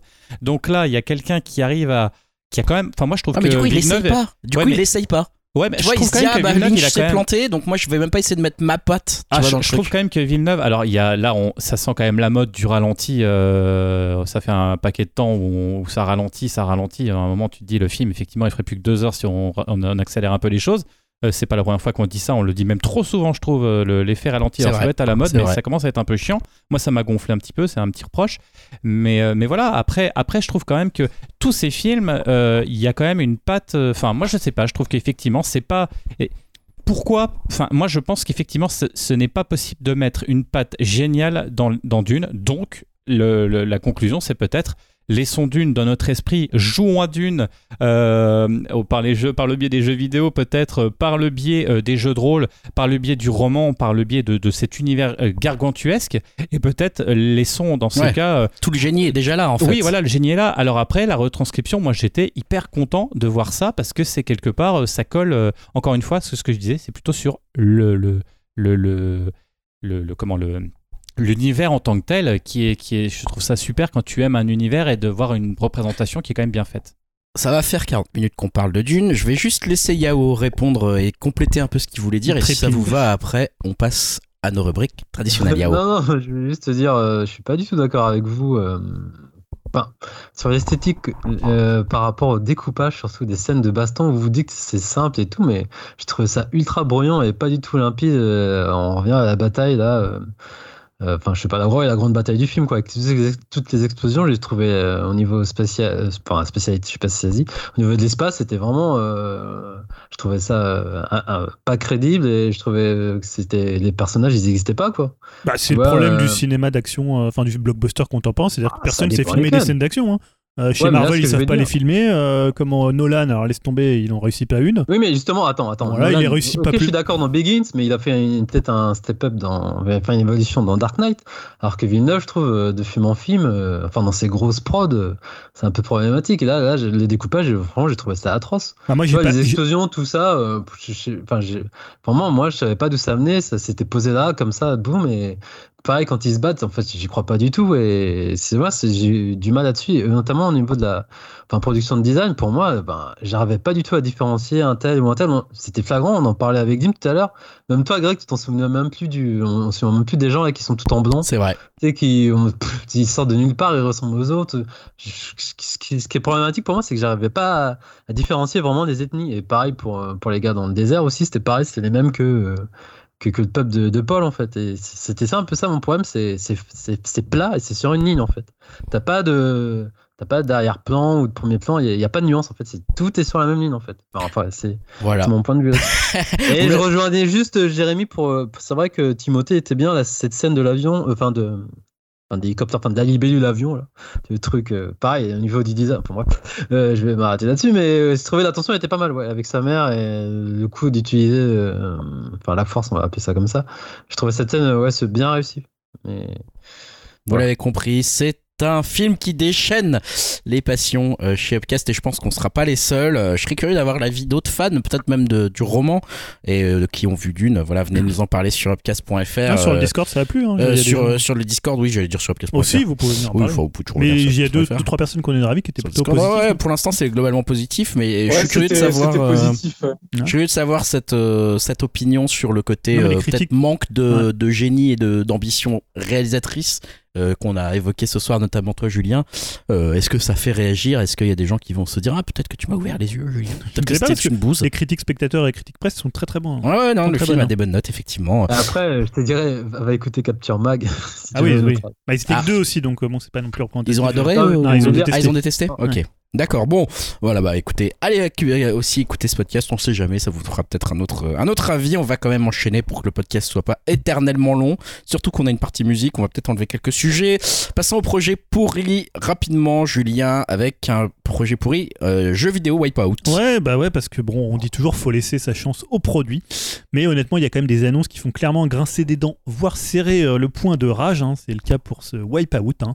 Euh, puisqu'en fait, on a appris qu'un nouvel épisode de Wipeout, quand même, série culte, une série qui a, lancé ou qui a accompagné le lancement euh, de la PlayStation euh, première du nom et qui a même euh, ouvert presque un, nouveau public, notamment grâce à sa musique, bah, un nouvel épisode était en chantier. bah, moi, j'étais plutôt, bah, je parle pour moi parce que je suis vraiment un gros fan de la licence, j'étais vraiment hypé en m'imaginant que je pourrais conduire à pleine vitesse sur PS5, hein, quand même, en next-gen, donc Là, les consoles des quand même des gens qui se respectent aujourd'hui en 60 FPS qui ont du goût et qui ont du goût en 4K, tu vois, comme Dim et moi. et là, bah, déception puisque Wipeout Rush, c'est un jeu mobile qui est développé par le studio Amunzo, hein, qui va mêler jeux de cartes. Alors pourquoi pas, des petites cartes avec tu gagnes des vaisseaux, ça peut être sympa, je dis, dis pas non. Et quand même course futuriste, hein, ils ont pas. bah, ils ont pas oublié, ouais. Ils en ont pas fait non plus un point and click. Euh, voilà, bah là tout est dit, hein, déception à la hauteur de l'attente d'un nouvel épisode. Hein, on verra ou pas ce que ça va donner, mais honnêtement, le mobile c'est quand même le dernier support sur lequel j'attendais un jeu quand même de la trempe de, de Wipeout. Hein. Je dis pas que ça va pas être réussi, mais t'es là, ok, je vais faire ça dans le métro avec mes doigts à jouer euh, sur mobile. Voilà, donc c'est juste ça. Il y a Dim qui veut réagir? Ouais, non, juste pour dire, euh, déception partagée, parce que je suis aussi un grand fan de la licence, et c'est clair que euh, en 60 FPS et tout, avec des, des, graphismes bien clean sur PS5, ça aurait pu être top, mais bon, euh, c'est pas grave, on, espère toujours un F0 euh, sur la Switch pour rattraper le coche. Ouais, je pense que tu peux espérer encore un peu. Euh, effectivement, projet bien pourri. Euh, Yao, tu voulais nous parler d'un autre projet pourri. Là, je te laisse, je te laisse enchaîner. ouais, ouais, ben ils ont dernièrement, je sais peut-être une semaine ou deux, ils ont montré les visuels. On en parlait de Cowboy Bebop, la série qui va arriver le 19 novembre 2021 s'il n'y a pas de report sur Netflix. Et donc, du coup, pour moi, je trouvais que ça faisait très, très cosplay comme d'hab, quoi. Euh, un peu pourri, sauf Aine, qui, est pas mal. D'ailleurs, t'as la même race en tant que chien, donc il, est assez fidèle. il peut prendre mon chien euh, s'il me verse des droits. mais ouais, le reste, après, au niveau du casting, bah, John Cho, je suis pas non plus un super fan, mais je trouve que ça singe plus qu'autre chose. Et tant qu'à faire une adaptation, je serais toujours je prendrais toujours le parti de réadapte en termes de costume, comme il y avait la fameuse vanne dans X-Men, le premier, euh, je vous avais fait une vanne là-dessus, tu, voudrais qu'on soit en pyjama, euh, tu sais, je m'en souviens de cette scène. là, ça fait vraiment, on singe, on singe l'animé et j'aurais pu être nuancé de mettre dans Projet Risqué, mais non, parce que je trouve que Cowboy Bebop, la série, en plus le film, ça suffit à, à elle-même, en fait, tout ça. Et je vois pas l'intérêt encore, encore une fois de faire une série live adaptée d'un animé. Donc je pars vraiment d'un mauvais avis là-dessus et voilà. Peut-être que je changerai d'avis après, mais les visuels que j'ai vus, ça me donne pas du tout envie. Ça fait encore une fois un cosplay. Bon, pas très enthousiaste avec les premiers visuels en tout cas du coup Yao bon on va on va suivre de ça hein. tu nous diras ce que comment ça évolue ce projet si jamais ça s'améliore un petit peu. De mon côté, je voulais parler un petit peu d'art moderne. Euh, on n'en parle pas souvent dans nos ah projets, dans nos projets pourris. Euh, ouais, j'élève un peu le débat, tout ça. Hein. non, ouais, j'appelle ça l'art moderne à la poubelle. Donc c'est pas forcément pour élever le débat. Peut-être au contraire. bah, vous connaissez bien sûr Banksy, hein, le graffeur, voilà, street artiste mystérieux anglais. On ne sait pas qui c'est, on ne sait pas si c'est un groupe, on ne sait pas si c'est pas une femme, on ne sait pas si c'est pas le bassiste de Massive Attack. Il y a quand même des chances.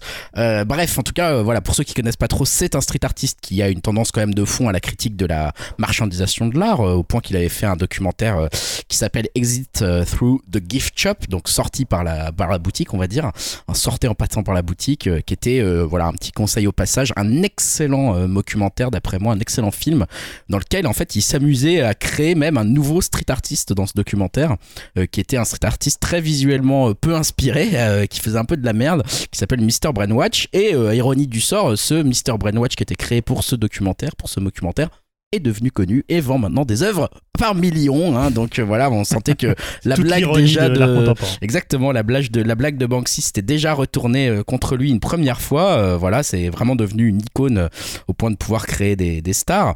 Euh, et euh, ça se reproduit actuellement, puisque vous vous souvenez, en 2018, euh, la petite fille au ballon s'est retrouvée en, vente chez, chez et la toile s'est décomposée en direct lorsqu'elle a été vendue à quelques millions de livres.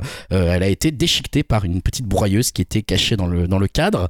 C'était Banksy lui-même qui avait installé cette petite broyeuse dans le cadre pour déchiqueter et et du coup condamner un peu la vente de cette œuvre qui n'était pas censée être vendue à ce moment-là. Euh, voilà, il y avait eu un petit tollé, etc. Banksy avait revendiqué euh, le, fait d'avoir installé tout ça. Et eh bien maintenant, on est trois ans plus tard seulement, et la propriétaire du tableau qu'il avait emporté pour un million de livres le remet déjà en vente, hein, espérant, précise-t-elle, multiplier son prix par au moins 7 ou beaucoup plus. Euh, voilà, et ça c'est donc le 14 octobre. Donc voilà, en attendant, euh, je trouve que c'était euh, c'était assez drôle de voir que Banksy, qui voulait critiquer l'art moderne et la, commercialisation de l'art moderne une seconde fois après son documentaire, ben, même si c'est son commerce de fond, on va dire, bah, se retrouve encore pris à son propre piège et a fait monter les enchères pour cette, bah, cette toile qui sera donc revendue à moitié découpée très prochainement.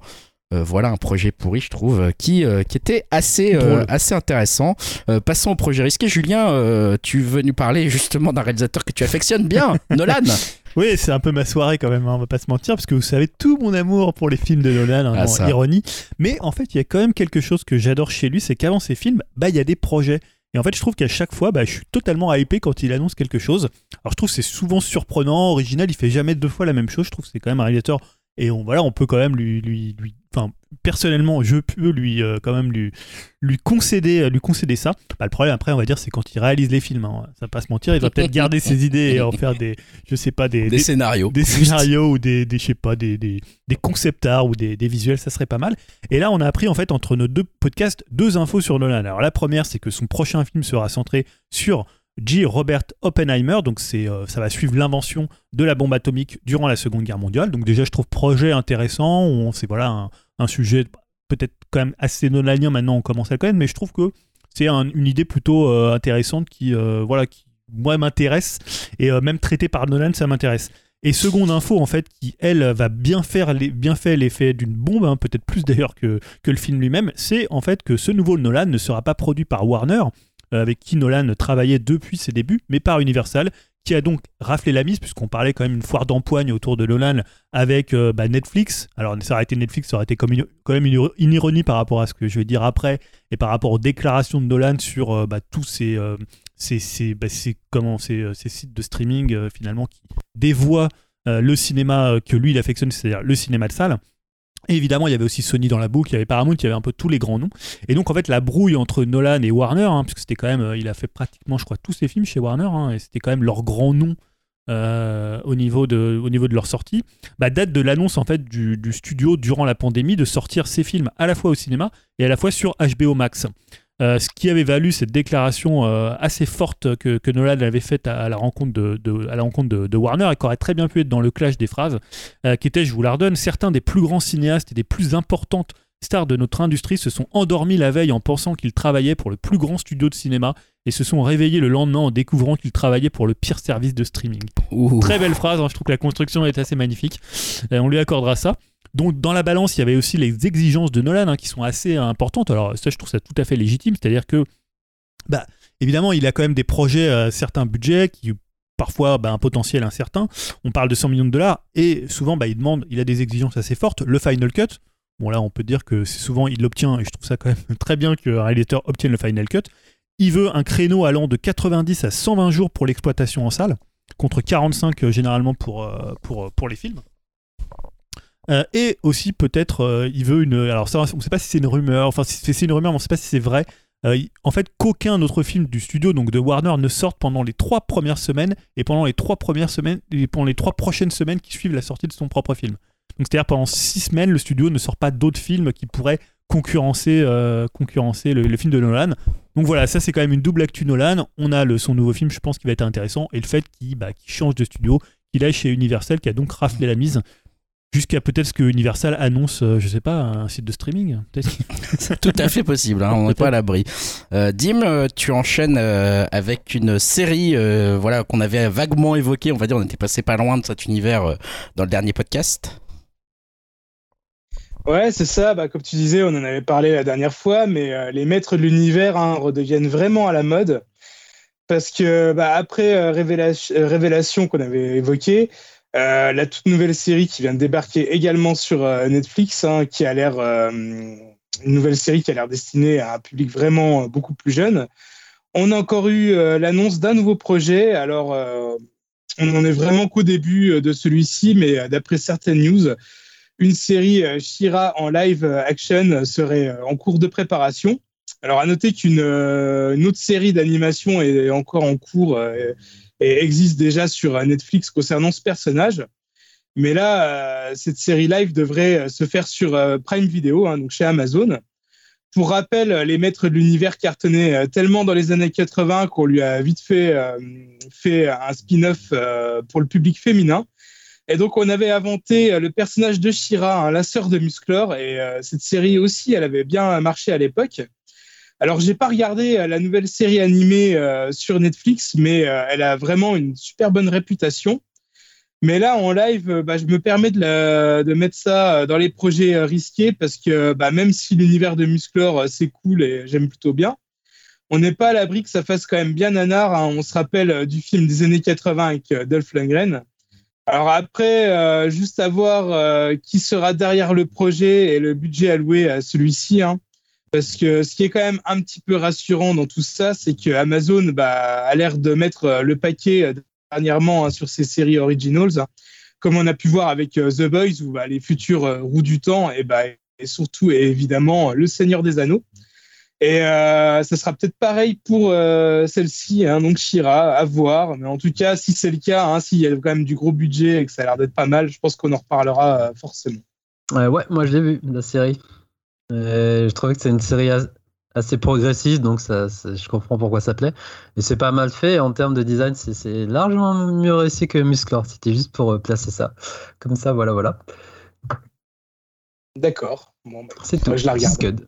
Voilà. En plus, ça devrait te plaire, en plus, je pense, vu que ça parle de Musclor. Donc, euh, tu devrais kiffer. Tu vas acheter après la figurine directe en sortant. Oh, maman, tu peux m'acheter cette figurine Bon les gars, euh, on, arrête de se tailler des, hein, voilà, des costards. Oh, ça va. On va laisser parler Julien qui va enchaîner avec un peu de jeux vidéo à nouveau. bah oui, parce que bah, finalement, je vais peut-être tailler Yao, parce que Yao, il se plaint toujours. Il y a- Est-ce qu'il y a des jeux sur la next gen? Est-ce que ça vaut le coup Eh, J'ai regardé la conférence, mec, hein, tant que t'inquiète. Et voilà, Et donc bah, hein. c'est de ça dont je vais parler, puisque c'était un événement très attendu, hein, puisque Sony, bah, ils n'avaient pas pris la parole depuis longtemps. Ils n'avaient pas pris la parole ni pendant le 3 ni pendant la Gamescom. Donc, bah, euh, qu'est-ce qu'on a pensé? Je ne sais pas si vous avez vu ce PlayStation Showcase. hein, donc, Yao l'a vu. Est-ce que d'autres personnes l'ont vu? Non. Greg s'en fout. hein, je pense que lui, il attend une conférence Stardew Valley. Je sais pas. Exactement. voilà, ça, ça m'intéresse. Euh, Joker. Bah, Je crois que Dim l'avait vu, moi. Dim l'avait Ouais. vu, il me semble. hein. Ouais, moi je l'ai vu, ouais, ouais. Normal, hein, voilà, les gens qui savent ce qu'ils vont acheter dans le futur. Euh, bah, le PlayStation Showcase, il a navigué entre plusieurs eaux, hein, entre grosses annonces, jeux déjà vus et un rythme un peu claqué. J'ai trouvé hein, une construction un peu étrange. C'est-à-dire c'était très long au début et puis après ils ont accéléré à la fin avec les PlayStation Studios.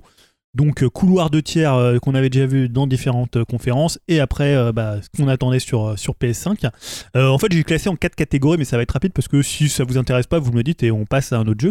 Donc d'abord bah, la première catégorie c'est les portages et les remasters, il y en a toujours énormément. Donc là ils ont ouvert la conférence avec KOTOR, donc le remake de Night of the Old Republic qui est un des, on va dire peut-être un des, des Star Wars bah, des jeux Star Wars les plus, les plus populaires. Dim valide. Je sais pas si c'est lui qui fait ce bruit. Il fait un bruit un peu d'extraterrestre de, Star Wars, donc de, fort à propos. c'est ça, non euh, C'est ah, on a un petit souci. Excusez-moi. C'est pas moi ce bruit. Non, si c'est moi. Non, non, je, je pense que ça devait venir d'ici. T'inquiète pas. Mais, on a vu ton pouce levé forcément au moment où il y a eu Star Wars qui a été mentionné. Forcément, bah c'est un jeu que j'ai jamais fait. Et vu la réputation, euh, si c'est bien porté, je pense que voilà, je vais me jeter dessus, forcément. Ouais, puisque c'est donc un remake, je le disais, et on n'a rien vu. On a vu juste une cinématique, euh, pour le coup, assez classe, alors que voilà, le son refait des siennes.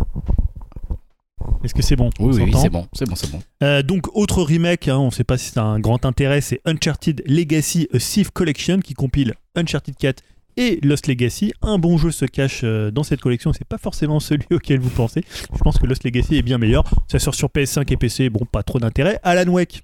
Moi, je suis très grand fan. Pour la première fois, il va être sur PlayStation, donc c'est l'occasion de le faire. Maintenant, c'est un jeu qui a quand même un petit peu, peut-être vieilli dans son gameplay, même si l'ambiance est toujours très cool. Et on a revu encore bah, GTA 5, hein, GTA 5 qui est même repoussé. ça donne envie d'acheter ah ouais. 5. Voilà, voilà, le troll, il est là, il était caché, il bah, attendait. C'est plutôt la blague puisque tu te dis bah il reporte un jeu qui est un remake et voilà bon les gens étaient quand même assez déçus du, de ce qu'ils ont montré. Ça a fait un petit euh, ouais ça a fait un peu, de, un petit un peu de bad buzz, un, peu de bad buzz. Bon ça se vendra quand même. Le base. Alors ensuite j'ai classé rapidement les OZEF déjà vus. C'était le cas des Gardiens de la Galaxie, donc moi j'ai pas grand chose à dire. On s'en fout un peu, c'est le jeu d'Eidos Montréal. Je sais pas si Tim lui il attend. Non. Gardiens de la Galaxie. Il dit rien, mais je dis non, moi, à sa place. Il dit non. Il, dit, non de la tête. Euh, Tiny Tina Wonderland, donc là aussi, on l'avait déjà vu chez, euh, chez, chez Xbox, c'est le jeu de Gearbox hein, dans l'univers de Borderlands. Un peu osef. Rainbow Six Extraction, un peu osef, on va pas se mentir. il y en a 18. Euh, Blood Hunt, donc ça c'est le Battle Royale gratuit de Vampire la Mascarade. Bon, on aime bien le jeu de rôle, mais en même temps, c'est pas quand même euh, un ouf un Battle Royale gratuit. Deathloop, bon, ils ont montré un trailer, c'est une des sorties du moment, donc bon, on en parlera peut-être une fois. Donc voilà, les OZEF déjà vus. Après, il y avait un peu les jeux bah, qu'on suit, qu'on attend, qui étaient un peu des, surprises. Alors il y avait eu Chia. Euh, Chia, ça faisait un peu plaisir parce que c'était venu un peu dans un, moment de la conférence, on commençait à se dire, oh, putain, il y a quand même pas grand chose. Euh, c'est un jeu d'action d'aventure, un peu le, le, tu vois, Zelda en Nouvelle-Calédonie. si tu vois un peu oh, l'idée. Euh, moi, j'ai pas trouvé ça très beau artistiquement. Les gens s'extasiaient un peu, mais euh, parce que finalement, on venait de voir Gardien de la Galaxie, on venait de voir euh, comment Rainbow Six, donc les gens en avaient marre. Donc ils ont dit c'est très très cool. Alors qu'en fait, bah voilà, ils ont repris en fait un peu la même idée que je sais pas si vous vous souvenez de Feu Wild, hein, le jeu de Michel Ancel qui a été annulé sur PlayStation, et on pouvait prendre possession des animaux environnants. Donc ça c'était mm. assez cool. Tu une tortue, tu pouvais t'incarner dans une tortue. Voilà, le, le jeu peut être un peu sympa. Il y a un peu un côté Wind Waker. On a vu le nouveau Square Enix, c'est Forspoken, donc là pour le coup, c'est très occidental hein, dans son design. Euh, on a presque l'impression que l'héroïne débarque sur euh, la planète Halo. Donc c'était assez étonnant pour du, Square Enix. Il y a un bracelet qui parle. Alors pour le coup, c'est très très beau. Hein. Euh, on se demandait sur la next gen ce qu'on aurait, mais là ça fait quand même le taf au niveau de la profondeur de champ, des effets. C'est très aérien. Moi j'ai trouvé, j'étais assez hypé. Hein. Si c'est aussi nerveux qu'on voit que ce qu'on voit sur le trailer, je pense quand même que ça peut, ça peut être intéressant. On a vu enfin Ghostwire Tokyo. Voilà, on a toujours ce petit problème. Hein. Je pense que ça n'affecte pas le. Ghostwire Tokyo, voilà, un jeu qui va sortir euh, en mars 2022, je crois au printemps. Et bah, ça a l'air toujours aussi dingue. Hein. C'est le nouveau jeu de Shinji Mikami.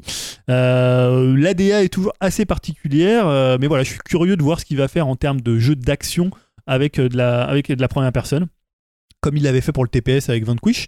On a vu aussi bah, un jeu coréen, coréen qui a fait quand même forte impression, c'est Project Eve. Donc euh, on peut, alors au début c'est vrai qu'on peut un peu se moquer du jeu et dire c'est un peu le, Bayonetta Wish, hein, le Bayonetta Wish coréen. Euh, blague à part, je trouve que c'est quand même hyper nerveux, vraiment beau, une sorte un peu de Nier next gen.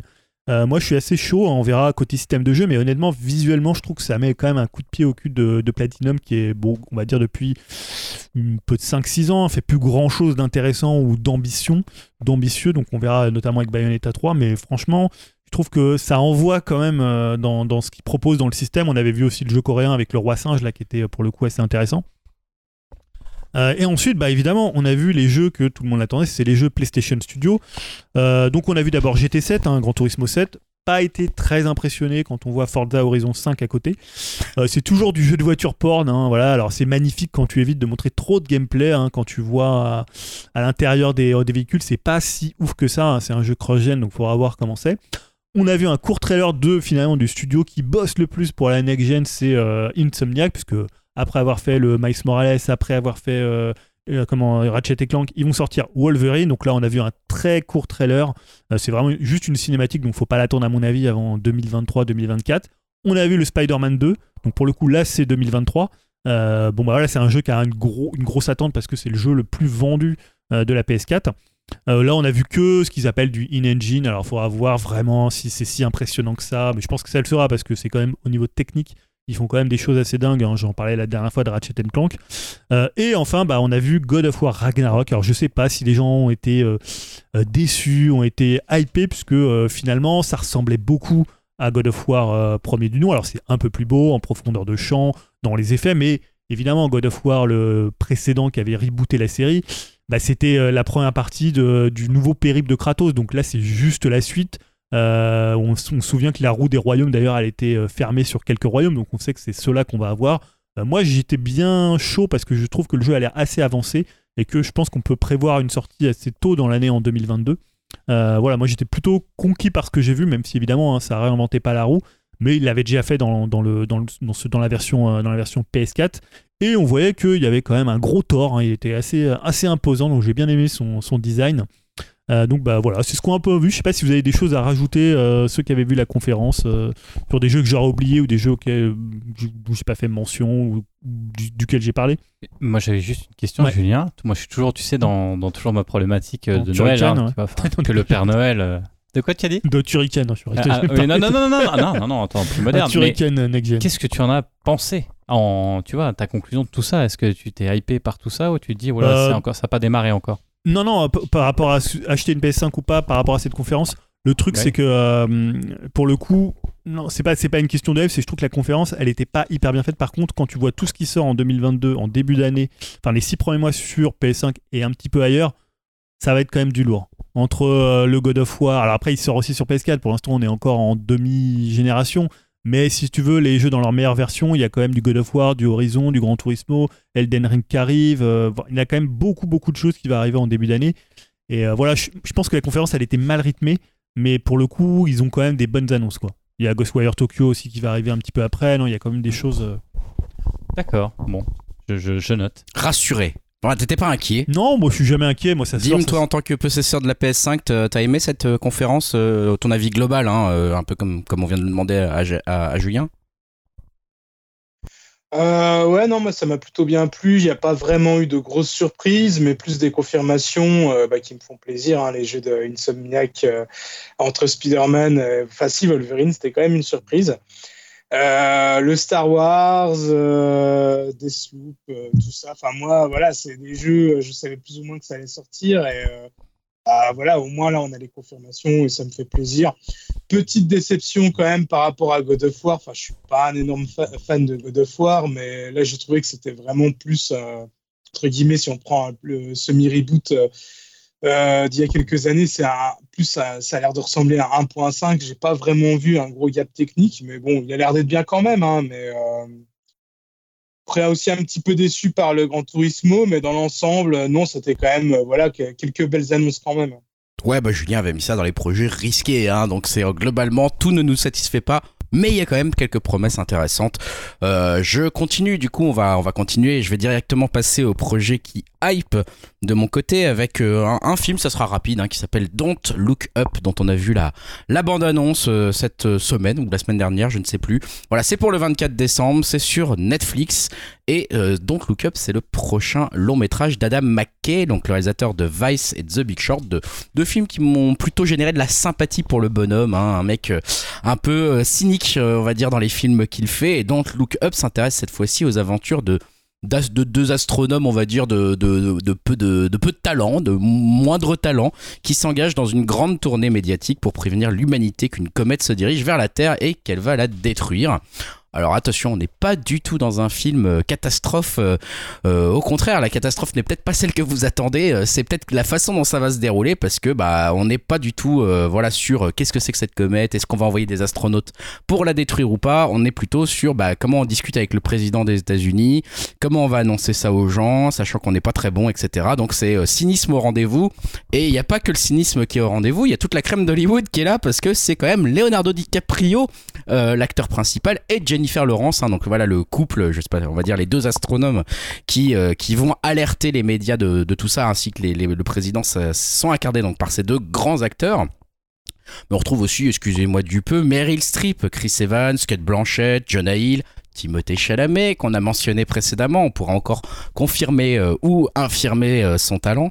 Voilà, et c'est, je trouve que c'est assez prometteur cette bonne annonce. Et en plus, c'est assez rare pour être mentionné, mais Netflix va en même temps diffuser ce film au cinéma, dans quelques cinémas, bien sûr. Ce sera pas une grosse diffusion, mais c'est pour jouer le jeu des Oscars qui reviennent à cette règle où il faut diffuser ces films au cinéma pour pouvoir euh, conquérir en 2000, euh, pour pouvoir participer en 2022. Donc euh, on sent clairement euh, que euh, bah, ils ont envie d'essayer d'avoir un Oscar ou plusieurs euh, pour ce film Madame euh, qui est ma foi fort sympathique. Donc voilà, vous aurez le lien dans la description du podcast sur upcast.fr pour aller voir la bande-annonce. Si tout ça vous intéresse, je vous conseille d'aller y jeter un petit coup d'œil. Ça a l'air d'être encore un rôle hyper intéressant pour notre ami DiCaprio. Peut-être un deuxième Oscar, on verra. Julien, un autre film, toi qui t'as ambiancé, que t'en as parlé tout à l'heure. Ah oui, c'est vrai, je l'ai mis dans les. C'est. Matrix, Matrix oui, le- Résurrection. Donc pas le film de- ni des Ouais. frères Wachowski, qui était ni des attends, on est dans projet qui hype, hein. Ouais, tout à fait. Attends, tu. euh, ouais, Ah là là. Ah ouais, c'est bon. Écoute, euh, je pense que Matrix est un des films les plus importants du Ah non, mais moi j'adore Matrix. des- des moi j'adore la trilogie de Matrix. Mais là, ça me fait peur celui-là. Bah non, alors c'est le nouveau film de Lana Wachowski parce qu'elle est tout seule à la réalisation. hein. D'ailleurs même, euh, je crois que sa sœur n'est même pas. Elle est citée Non, non, juste en ouais. disant, enfin, Merci, mon. Non, mais basé sur un concept de euh, Lana Ah oui. et, et, euh, voilà. Et le non, moi j'étais hypé par la bande annonce. Ah oui. On sait pas trop si ça va être un- une sorte de, de faux remake. dirait un faux reboot. Alors évidemment, les, les, comment, les petits clins d'œil appuyés, euh, comment, euh, à certains films déjà qui étaient dans, enfin à certaines références qui étaient dans Matrix, on les revoit là. Alors évidemment, comment le, ah je putain, je Les pilules, tu. Non non, je parle de comment de, Les ralentis, de- non du lapin dans le labyrinthe. Ah oui, oui, d'accord, ok, oui. Oui, euh, toutes les références à Alice au pays Voilà, des merveilles, des euh, à à, la fois bah, par et, le euh, livre qu'on voit directement voilà, et puis par le tatouage. euh. Donc c'est pas très très fin, mais au Non, même temps c'était pas fait pour Mais c'est vrai fin, que ça fait pense. penser à un reboot plus qu'autre chose. Oui, puisque une tu vois, tu vois- Alors moi j'aime beaucoup le look de, de Keanu Reeves Ouais. dedans. Bah voilà, en Là- fait, c'est John Wick. Hein. C'est John Wick, voilà. C'est John Wick joue, joue, joue Neo, qui s'appelle même plus Neo, donc du coup, parce qu'on on est retourné dans un endroit. Euh, voilà, il connaît plus la matrice. Bah oui, il euh, connaît plus euh, Trinity, plus se ça, rencontrent, ils sont l'impression de déjà vu. Donc je trouve ça intéressant cette idée quand même du, du, du faux reboot. Je pense que ça va être un faux reboot et c'est ça qui peut être intéressant. Et donc c'est pour ça. Et je trouve quand même que visuellement, il y a toujours des idées assez folles dans leur euh, cinéma ou dans leur quand ils faisaient des séries avec Sense8. Euh, voilà, je trouve qu'elles ont un sens visuel, moi, assez dingue. Euh, même si, tu vois, par exemple, j'aime pas du tout un film comme euh, Speed Racer. Ah non. Euh, je déteste ça, normal. mais je trouve que visuellement, il y avait des tas de trucs, on en parlait tout à l'heure. Au, au contraire, je trouve que c'est des réalisatrices qui prennent des risques et qui ont un vrai univers et qui ont quelque chose à dire et quelque chose à montrer, en fait. Et c'est pour ça que je suis hypé par euh, Matrix, en plus que ce soit Matrix. Très bien. Euh, enchaînons sur les projets qui hype avec Yao, qui veut nous parler de, du sommet Ouais, tout comme. des dieux. euh, juste, Oui. juste, je te coupe, mais il parlait par exemple des risques. Je prends en- en- comme exemple ouais, Jupiter Ascending, que je trouvais ça vraiment très très mauvais. Je crois que c'est leur, dernier film en date, je crois d'ailleurs. Euh, c'est possible que ça soit le dernier film. Je crois, hein. Enfin, je- J'ai un petit doute. Ouais, vérifier. Ah ouais, ça doit Mais être ouais, ça. pareil, je, je trouvais ça naze, mais euh, pareil, ils ont, ils, ils, ils, ils- enfin, ils innovaient. Ils avaient des idées sur certains plans ou sur, sur la réelle, quoi. Donc ouais, je rejoins ce que disait Julien. euh, Intéressé moi, aussi.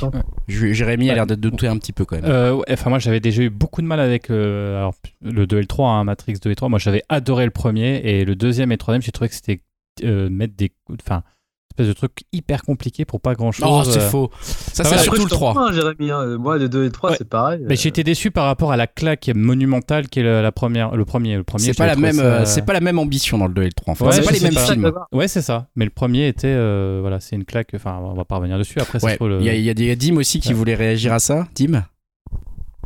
Ouais, c'était juste pour euh, vous rassurer. Euh, j'avais vu quand même des rumeurs comme quoi euh, le, 2, le 2 et 3 ne seront pas forcément trop pris en compte et que ça serait plus une suite directe du premier. Dommage. Ah, de même, il l'avoue, tu vois. Mais faut que tu les revoies, Grégoire, tu les as revus Ah non, mais moi je les ai revus moult fois et moi je trouve Ouais, que c'est pas du tout euh, dans le même état d'esprit. Hein. On n'est plus du tout dans une réflexion philosophique, etc., etc. euh, euh, dans le dans Matrix 2 par exemple, on est dans un film d'action survitaminé avec une scène de baston sur une autoroute complètement n'importe nawak, mais qui est Terminator euh, 2. euh, voilà, que- mais que je trouve survitaminé, extrêmement bien réalisé. Donc on est une fois qu'on Ah a ouais, parti le principe en se disant, ok, c'est plus le même Matrix, c'est autre, euh, un autre délire. Je trouve que c'est hyper bien fait. Moi, j'y prends un plaisir fou à le regarder, honnêtement. Bon, le 3 c'est c'est vrai qu'il est plus Ouais. compliqué le 3 quand même, mais bon. Surtout avec la scène de danse euh, Tahiti, euh, Tahiti, je sais pas quoi, là, tu sais, quand ils font leur danse euh, un peu trans, euh, c'est sympa. Ah ouais ouais ouais, euh, Dans, le, dans la caverne là. Ah, elle est bien cette Ouais, scène. Ah, moi j'aime ouais, bien ça. Moi j'aime bien. ouais.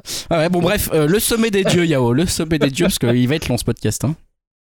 Ouais, euh, donc ouais, il sort ben, mercredi. euh, Qu'est-ce que c'est? Rappelle-le peut-être déjà. Euh, ouais, ouais, donc c'est euh, l'adaptation euh, de l'œuvre de feu Jiro Taniguchi, Le Sommet des Dieux, en, un manga du coup qui est en 5 volumes. Je n'ai jamais lu ce classique, donc c'est quelque chose que je dois, que je dois me rattraper là-dessus.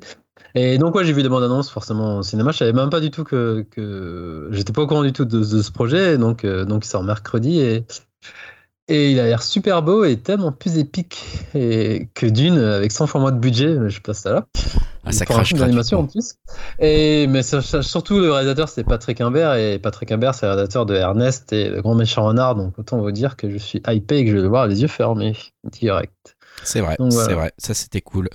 Euh, bah merci pour ça. Donc c'est mercredi, donc euh, précipitez-vous dessus, le sommet des dieux, au cinéma. Dim, tu nous parles pas de Marvel, tu nous parles de DC pour changer, c'est ça? Exactement, tu vois, on, on varie les Ah plaisirs. c'est beau ça, c'est beau. J'ouvre euh, cette culture euh, de tous les instants. Et euh, ouais, donc on attend un nouveau trailer du, du prochain Batman au cinéma. Euh, mais Warner continue sa stratégie bah, d'univers partagé euh, ciné, série, télé. Et euh, Batman, bah, comme Suicide Squad, parce que Suicide Squad va avoir sa série dérivée avec Peacemaker, et il y a même aussi un projet de série télé, je sais pas si c'est toujours d'actualité, euh, sur Dune. Mais en tout cas, euh, bah, Batman, il y a déjà euh, une série de confirmés en spin-off, euh, et c'est la série Gotham qui sera centrée, euh, centrée sur la police, qui est actuellement en préparation et directement reliée au film. Et là, on vient d'apprendre bah, qu'il y a une autre série qui sera plus, elle, euh, bah, centrée sur euh, tout ce qui est euh, mafia de Gotham, et notamment sur le personnage du pingouin. Alors, pour rappel, c'est Colin Farrell qui interprète le personnage du pingouin dans le film et il est assez méconnaissable hein, dans le premier trailer. Et évidemment, bah, il a été approché pour reprendre le rôle dans la série. Et bon, bah, je doute pas que ça va se faire car bon, Batman, ça marche toujours. Et euh, quand on voit la première production spin-off euh, au personnage de Batman et des, méchants, donc à savoir Joker, et vu comment que ça a cartonné, bah, je pense que la Warner serait bête de pas en profiter et de continuer sur cette voie-là.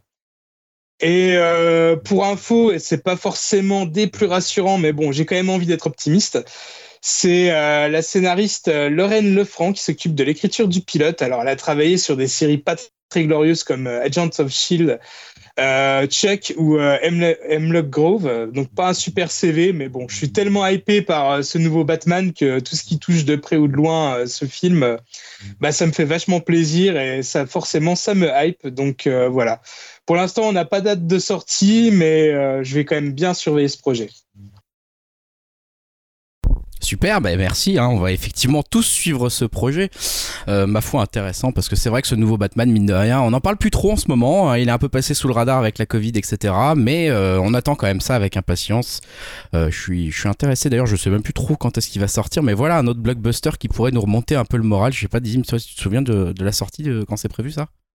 Euh, non, il me semble que ça a été encore décalé, mais Ah ouais. là, le 16 octobre, il y a un événement DC Comics euh, qui aura lieu euh, via YouTube euh, avec des, des panels, des conférences. Et là, normalement, il y aura une nouvelle bande-annonce et euh, je pense qu'on en saura plus sur la sortie du film et euh, sur euh, les différentes séries qui seront dérivées. Ouais, voir si le film aussi sort euh, comme prévu au cinéma ou si c'est euh, mis sur une euh, plateforme euh, racheté par une plateforme ou quelque chose comme ça. Bon, on en saura plus bientôt. 2 mars 2022. 2 mars 2022 Ouais. L'instant. à confirmer. Bon, merci Jérémy pour cette précision. Avec plaisir. Voilà qui termine d'ailleurs nos projets euh, qui hype. On va passer à des rubriques euh, encore plus conséquentes de contenu. Il n'est qu'après tout 22h42. Allons-y. Spotlight sur nos Spotify. La, spot, la, la- voilà la rubrique que tout le monde nous envie. Si vous avez envie de- d'entendre parler d'artistes euh, que personne ne connaît, c'est ici que ça se passe. On va s'intéresser euh, à quel mois alors Julien? On en est où? C'est l'été. Bah oui. C'est l'été. Bah oui, je me disais aussi, il y en a certains qui sont qui datent un petit peu plus. Ouais, donc voilà, j'ai compilé juillet et août. Et donc ça 5 fait- disques qui t'ont ouais. marqué pour l'été Ouais. avec le, le petit chouchou en premier toujours. Non, pas là. Pas, pas spécialement Non, non. Alors on te laisse, euh, on te La laisse bonne nous surprise, on va dire. La bonne surprise, donc vas-y. Euh, donc c'est le nouvel album de Jungle qui s'appelle Loving in Stereo. L'extrait que j'ai choisi c'est All of a Time.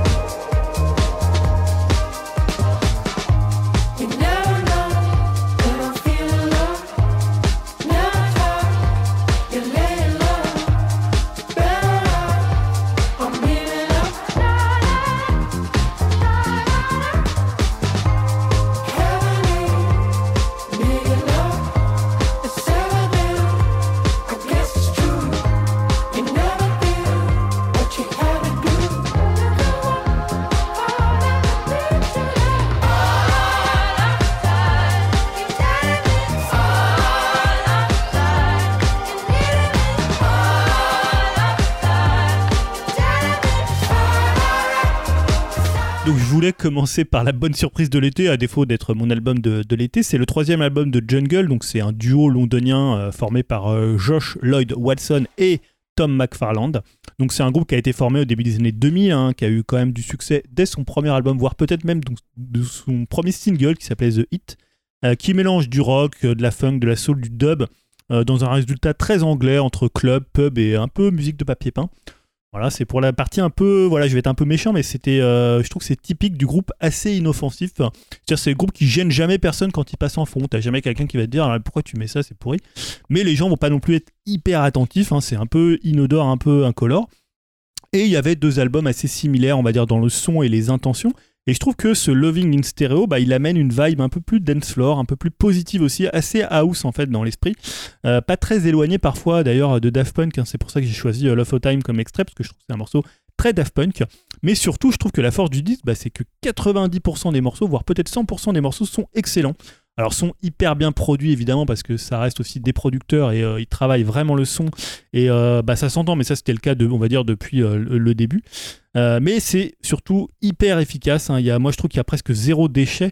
Et il bah, faut savoir qu'ils ont enregistré 200 morceaux pour cet album et qu'ils ont choisi donc les je pense qu'il y a 13-14 morceaux sur, sur l'album. Bah honnêtement je trouve qu'avec des morceaux comme Keep Moving comme All of a Time comme Romeo Bonnie Hill Talk About What Do You Know About Me je trouve qu'ils alignent les réussites voire les tubes je trouve que c'est un album totalement tubesque qui est hyper bien euh, hyper bien produit comme je disais hyper euh, hyper efficace c'est-à-dire tu te dis tiens mais ce morceau est quand même bien t'as l'impression que c'est un best-of de Jungle quoi Super, bon bah donc ça c'est Jungle Loving in Stereo pour cet album qui était la bonne surprise de Ouais. l'été. Le nous- l'autre artiste que j'ai choisi, c'est Ty Seagal. Donc l'album s'appelle Harmonizer et l'extrait que j'ai choisi, bah, c'est Harmonizer.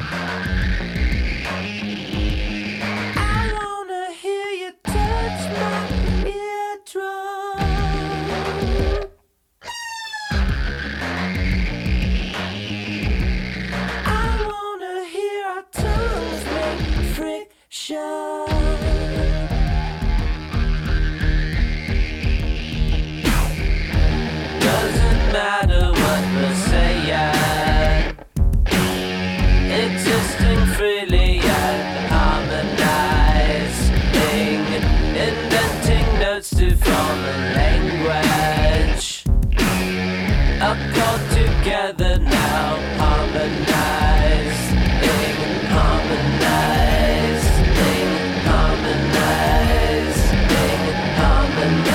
Donc l'avantage avec Ty Seagal, bah, vu qu'il est hyper productif, c'est que j'ai plus besoin de le présenter, hein, puisque bah, voilà, on va dire plutôt l'ex-petit prince du rock garage californien, bah, je l'ai déjà parlé au moins peut-être, je sais pas, de 5-6 albums, je sais pas, j'en parle à peu près toutes les deux C'est vrai semaines. que je le connaissais pas au début du podcast. Maintenant, je, l'écoute en boucle, le mec. J'ai l'impression que c'est un vieux de la vieille. C'est vrai, c'est vrai.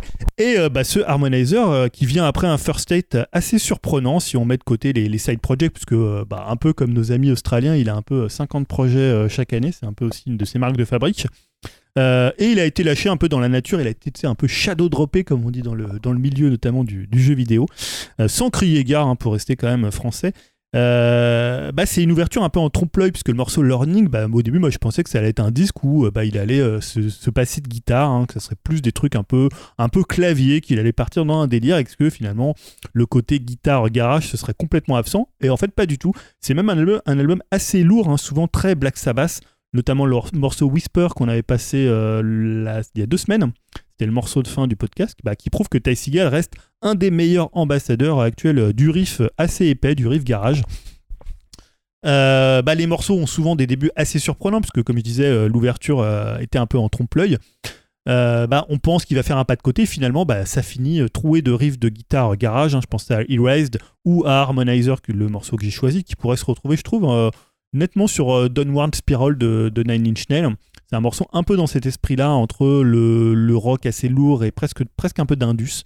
Euh, Il y a quand même quelques bizarreries comme Ride, hein, mais finalement, bah, ça se fond parfaitement dans l'ensemble. Euh, tout de suite, c'est contrebalancé par le son très, encore une fois, très Black Sabbath, période paranoïde de Waxman, ou le garage rock très direct de Phil Good en duo avec Déné, la femme de, de taille. Donc c'est un disque assez court, hein, je crois qu'il fait, il fait quoi 30-35 minutes, il est vraiment concis, assez efficace. Et euh, bah, un peu à l'opposé de, de ce qu'était euh, un des albums que j'avais adoré de Ty Segall, c'était Freedom Goblin. Euh, voilà, c'est pas dans la même ampleur, dans la même ambition, mais je trouve que c'est un album vraiment très réussi. quoi. Un album très réussi pour l'été. En plus, ça tombe bien. Les, les, les disques courts, on aime plutôt bien ça en été. Faudrait le rappeler à certains rappeurs américains, peut-être. Bref, euh, troisième choix de ton été. Ouais. Un groupe dont tu nous parles souvent aussi. hein. Aussi, ouais, c'est The Goon Sax. L'album s'appelle Mirror 2, alors qu'il n'y avait pas eu de Mirror 1. Euh, L'extrait que j'ai choisi, c'est In the Stone. I was ashamed to get so sexless. I don't know who you saw. All of these names and addresses, and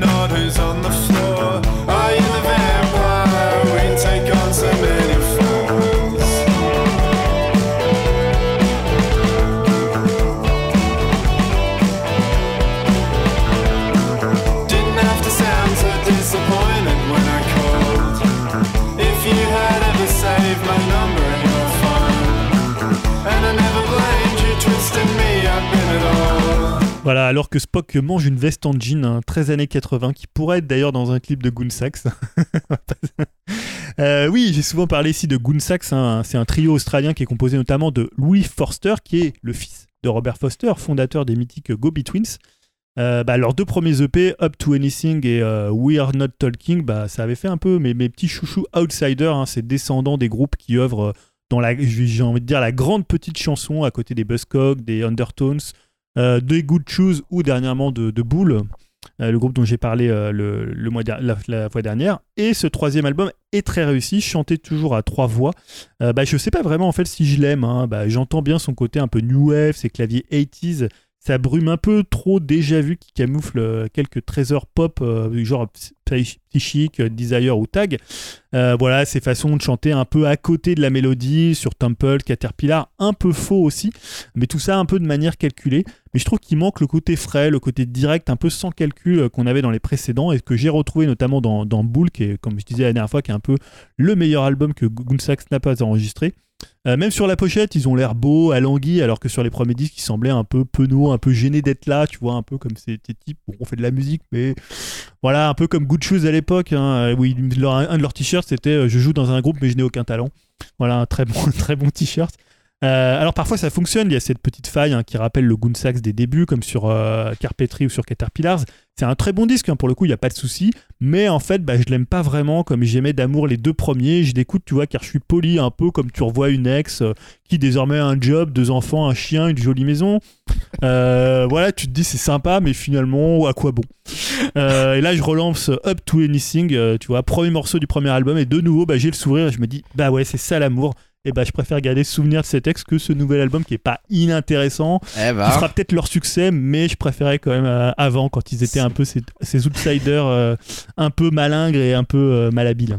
c'est c'est pas le plus meilleur conseil, le plus enflammé que tu Non, nous aies non, fait je suis déçu celui-ci. parce que hein, j'adore ce c'est groupe, sûr. mais- Bon, passons du coup au quatrième conseil. Ouais, c'est Kunzite, je ne sais pas si je le prononce bien, ou Kunzit, qui l'album s'appelle Visuals, et l'extrait que j'ai choisi c'est Lemon Swayze.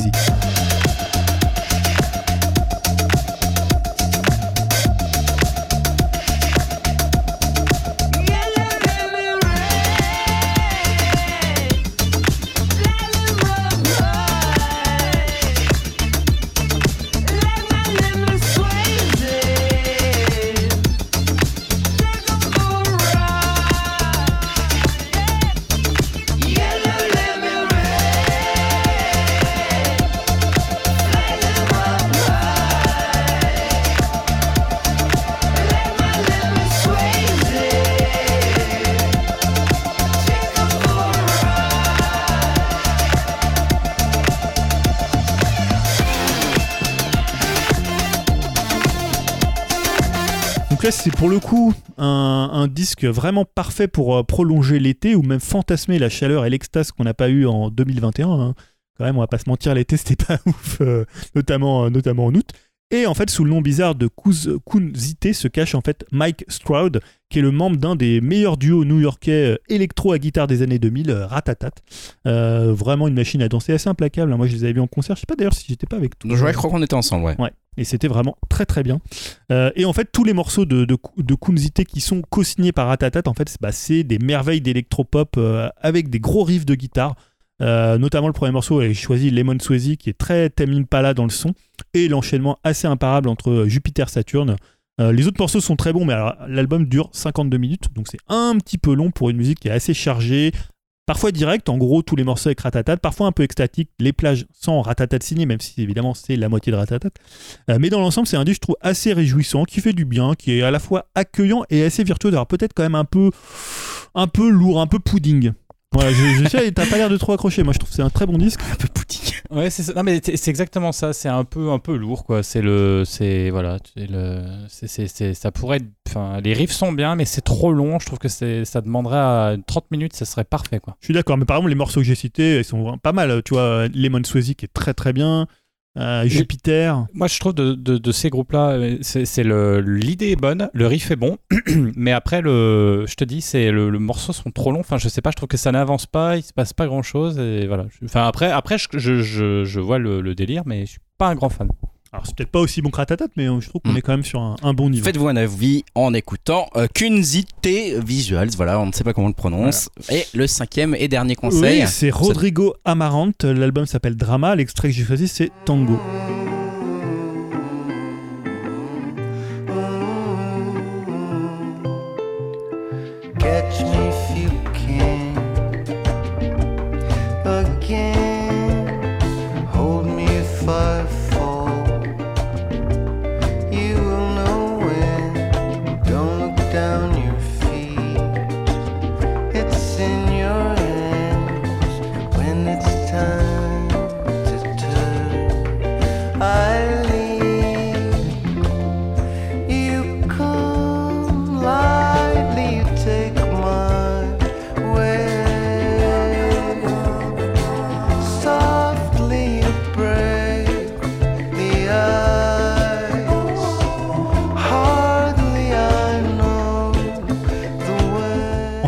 Mon album du mois. Il est peut-être à la fin. J'ai un peu, tu vois, c'est la rentrée. Il faut un peu des nouveautés. On essaie Ah, c'est la grande, on avait promis des nouveautés, la voilà. Putain, elle Voilà. était là. Voilà, l'album du mois, il est à la fin.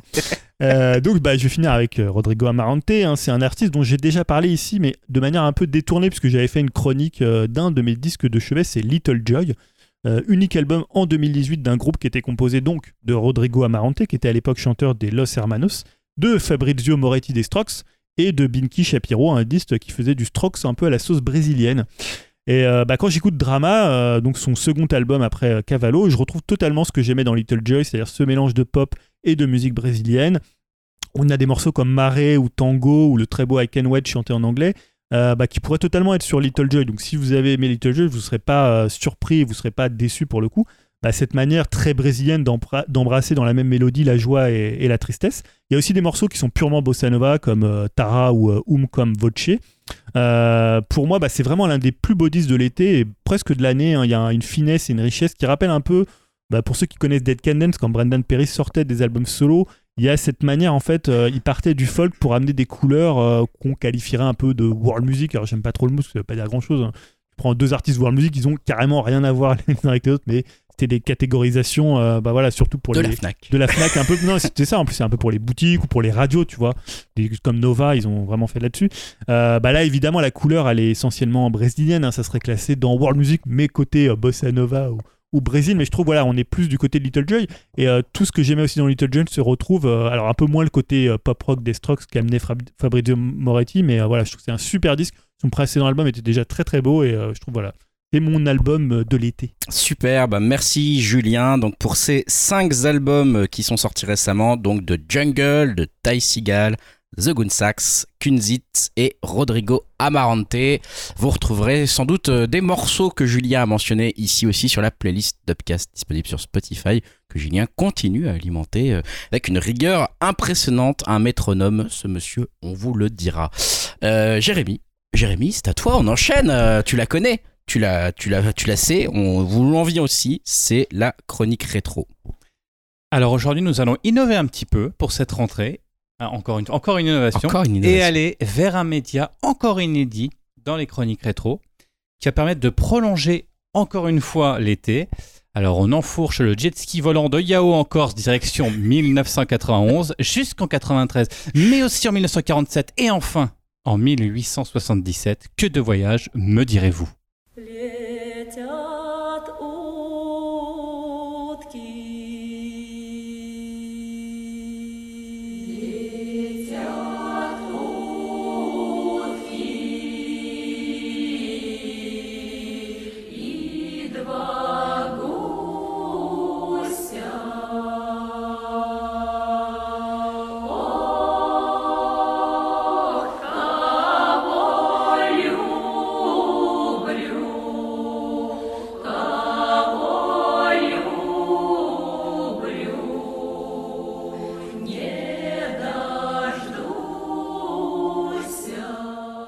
c'est le plus grand boss de toute la ville, c'est le plus puissant de tout Canardville.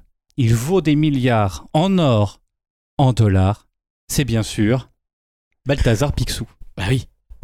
Picsou, Picsou. Ah, il a ramené Ah, l'objet en J'ai ramené l'objet. Alors qui n'a jamais lu nonchalamment un Picsou magazine, voire un Picsou géant sur la plage à l'ombre des palétuviers en fleurs? Qui n'a jamais passé plus de 30 minutes à squatter ses commodités afin de terminer une histoire rocambolesque de notre ganard blindé, radin mais humain? Tout le monde, bien évidemment, car osons le dire, Picsou est le personnage anti-héros le plus intéressant de tout Disney. Oui, messieurs, dames, et personne ne pourra revenir là-dessus. Alors imaginez un écrivain talentueux de chez Disney, Don Rossa, fan du canard, qui décide au début des années 90 de développer le lore de Picsou en racontant sa jeunesse d'une manière sérieuse, je dirais même plus, réaliste. Cela donne un véritable travail d'orfèvre aboutissant sur une série de 12 épisodes de bande dessinée, plus quelques hors-série, narrant la chronologie solide et magistrale de la jeunesse de Picsou. Je vais donc tenter de vous convaincre de lire, pour ceux qui ne connaissent pas, la jeunesse de Picsou que l'on peut retrouver dans la collection La Grande Épopée de Picsou chez Glénat, tome 1 et 2. hein. et pour ceux qui connaissent déjà, eh bien, je les invite sur le Discord à partager leur ressenti par rapport à cette œuvre ô combien magistrale. Alors, pourquoi il faut lire absolument euh, cette BD Est-ce que déjà, il y en a ici, autour de, de- de cette table, qui ont déjà lu la jeunesse de Picsou? Pas du tout Non, non, je découvre avec toi ce soir. Eh bien, je vais essayer de vous convaincre et vous allez comprendre pourquoi? Peut-être Yao qui a lu, peut-être? Pour l'instant, personne ne lève la main sur l'écran virtuel, Ah, donc j'ai l'impression. derrière Soit la il n'écoute plus parce qu'il a la rubrique musicale, ils se sont barrés. Ah soit, non. soit, euh, soit ils l'ont pas lu. Je crois que Dim est encore là, mais. Ouais, c'est ça, j'étais faire mes activités de bourgeois, comme vous dites. Non, il allait faire un tour de jet ski.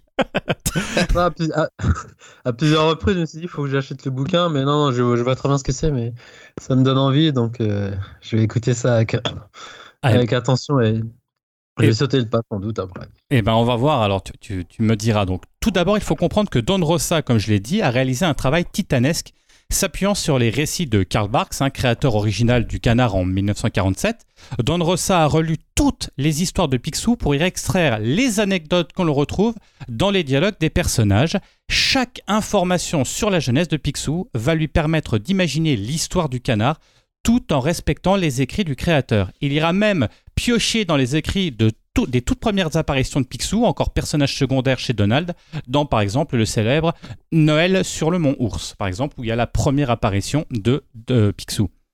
Et je trouve ça juste génial. En plus, ça marche à fond. Ensuite, la force de l'histoire, c'est également la pointe du stylo affûté du dessinateur, qu'il faut l'avouer, est spectaculaire.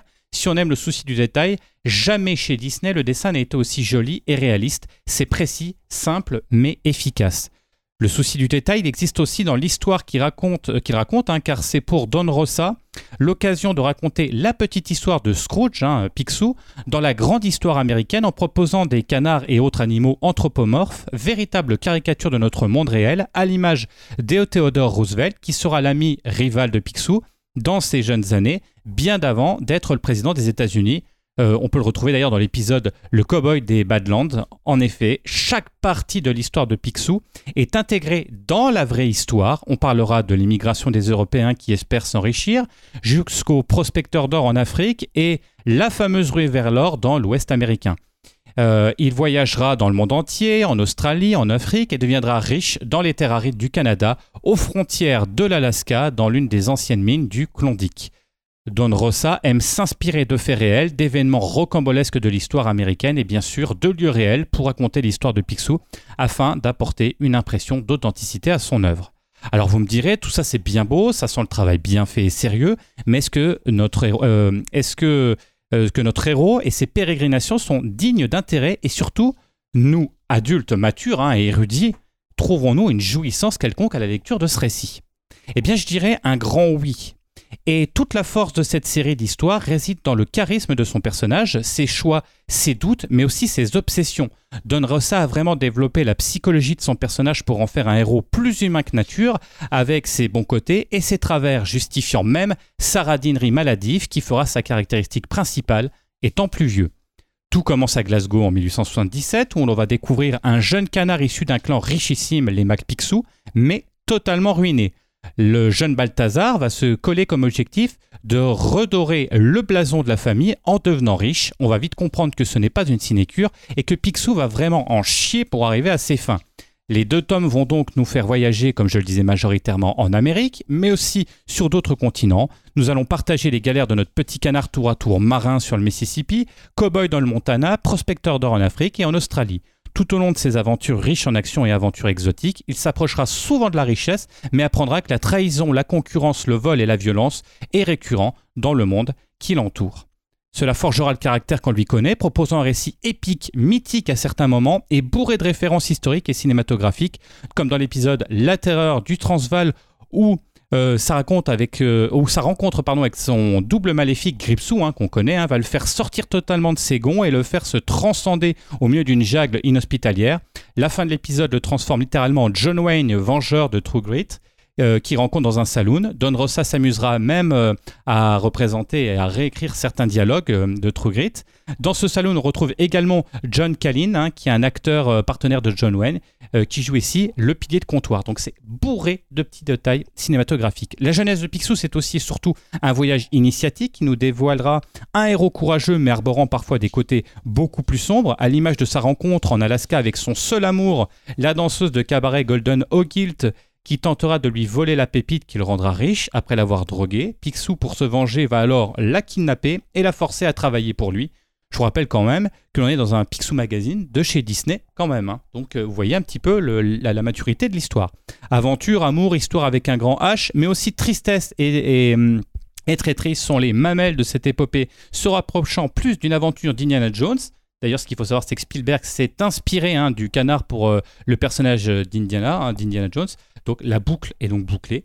Euh, que de la bande à Picsou, le dessin animé de notre enfance. Vous l'aurez compris, si on doit faire une analyse de cet anti-héros, Picsou va Démarré jeune innocent, courageux et sympathique, mais le monde qui l'entoure va construire son mythe et ses troubles obsessionnels. obsessionnels. Personnage haut en couleur, c'est surtout son obsession de ne plus être pauvre qui va l'entraîner vers ses aventures rocambolesques en compétition perpétuelle avec les autres, comme on le dit, l'a dit tout à l'heure, que ce soit en bateau, chercheur d'or, aventurier, mais aussi en tant que directeur d'entreprise, il n'aura de cesse que d'écraser les autres pour s'enrichir un peu plus afin d'accumuler de l'argent à l'image de son coffre-fort géant, symbole de sa réussite lorsqu'il sera vieux.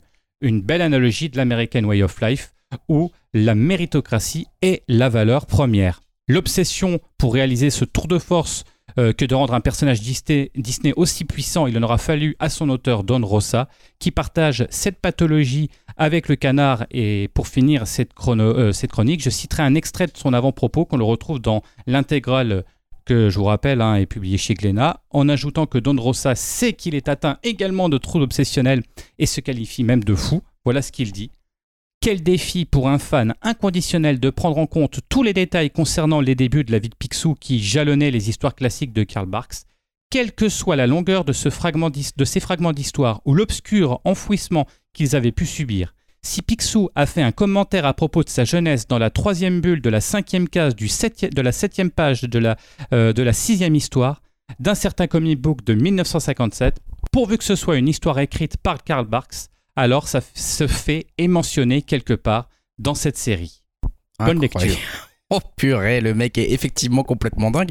C'est là, t'as amené un volume de livres. Il y en a sept. Il y a deux volumes. Il y a deux volumes sur l'enfance. Après, il a fait d'autres histoires, Ah, mais ça. il a retranscrit euh, l'histoire donc de la jeunesse de Picsou, ce qui est le plus intéressant, sur deux volumes. Hmm. Euh, ça fait en gros 12 histoires plus quelques inédits. Eh ben, euh, effectivement, en feuilletant, euh, on sent que ça a l'air d'être riche de contenu et de, comme tu dis, de références à l'histoire, la vraie.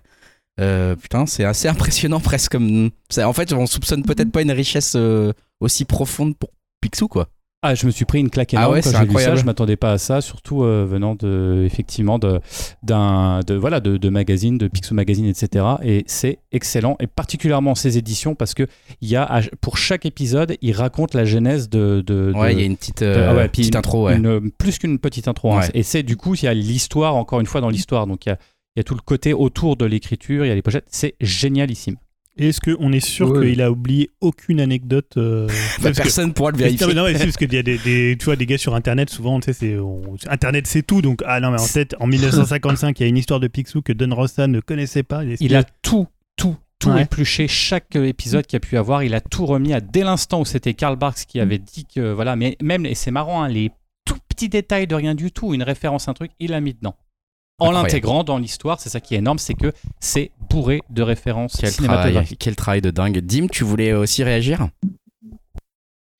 Ouais, bah, je voulais remercier euh, Jérémy pour sa chronique parce que moi, ça fait quand même des années que euh, je suis hyper tenté de les lire. Je les ai déjà feuilletés plein de fois et c'est clair que ça a l'air excellent. Et forcément, sa chronique, euh, ça, un peu, ça me relance un peu ma hype de les acheter. Et c'était aussi juste pour dire que j'ai vu Don Rosa bah, qui était présent à la dernière Comic Con. J'avais accompagné un ami euh, qui était venu pour se faire euh, dédicacer euh, un volume. Et euh, il avait l'air d'être super cool et euh, petit truc marrant. Il avait un énorme sac de, de piments euh, qui venait euh, directement de son jardin et il offrait euh, des piments de son jardin aux gens. Oh la vache, il est sympa le mec. En plus, le mec, l'air Adorable. En plus, le mec est adorable. Ah non, mais c'est, ça a l'air d'être effectivement assez, euh, assez dingue ce, que tu nous as amené. Donc euh, voilà, bah, suivez les conseils euh, rétro euh, de, de Jérémy une fois de plus et allez, allez regarder bah, voilà, ce- ce- ces albums, allez les feuilleter et puis peut-être achetez-les si vous êtes tenté par cette chronique. On va rester un peu dans le rétro.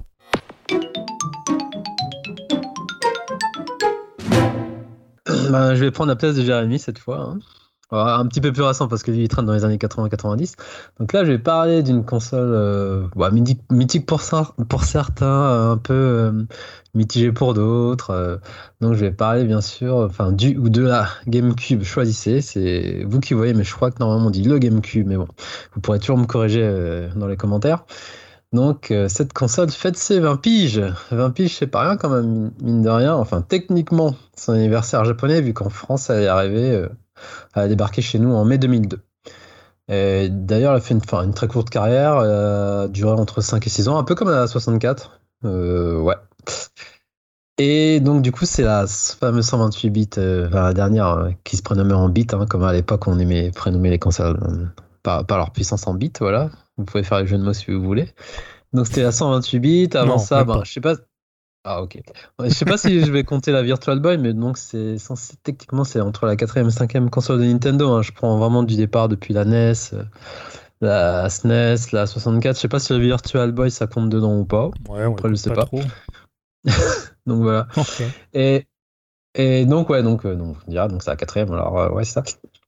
Donc, euh, grosse bécane technologique hein, de Nintendo. euh, donc, avant de vous raconter vite fait mon histoire et, et de vous re- faire en dire là-dessus, est-ce que vous avez possédé cette console? Oui, en ce qui me concerne, Grégoire Yes. qui parle.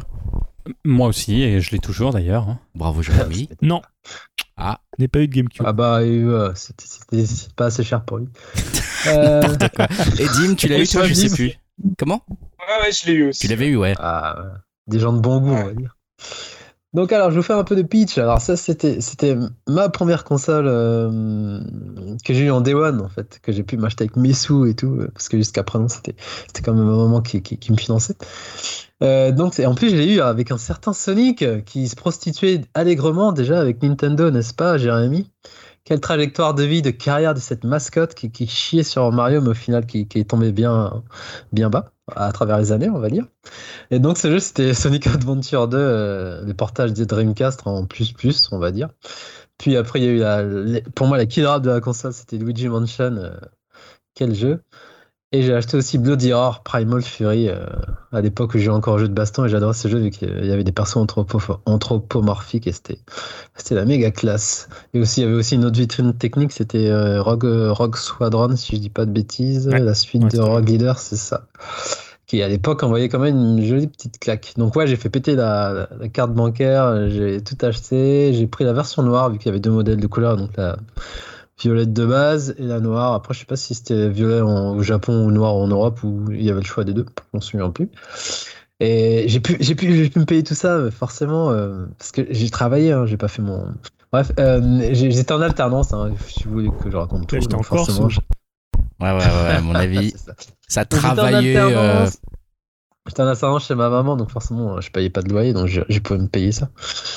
Regardez-moi Et le, non. celui-là, nourri, blanchi, logé. Ah bah, moi, Ça, jouer, suis, et pour jouer. Et pour jouer, pour se payer des consoles de luxe. Eh bah ouais. Et après, c'était fini. hein, La vie active et la vie d'adulte a commencé. Donc, c'est très particulier cette relation, enfin, ma relation avec cette console, car euh, c'est le chaud et le froid. D'un côté, j'attendais comme un dingue euh, quand on feuilletait encore, c'était le temps des magazines, pour son catalogue euh, vraiment orienté. euh, on en parlait vraiment, je trouve. Enfin, c'est un- une sorte de gros mot, mais vraiment hardcore gamer. Et, je dirais du jeu, ben, du jeu, du jeu pour du jeu, quoi, pour les joueurs. Son look que j'adorais, son, son côté cubique qu'on pouvait transporter après. Euh, à titre perso, je crois que j'ai dû faire une ou deux fois, mais pas plus. Je sais pas si vous, vous l'avez déjà fait. Vraiment utiliser cette fonction à chez le pote avec, euh, avec cette console.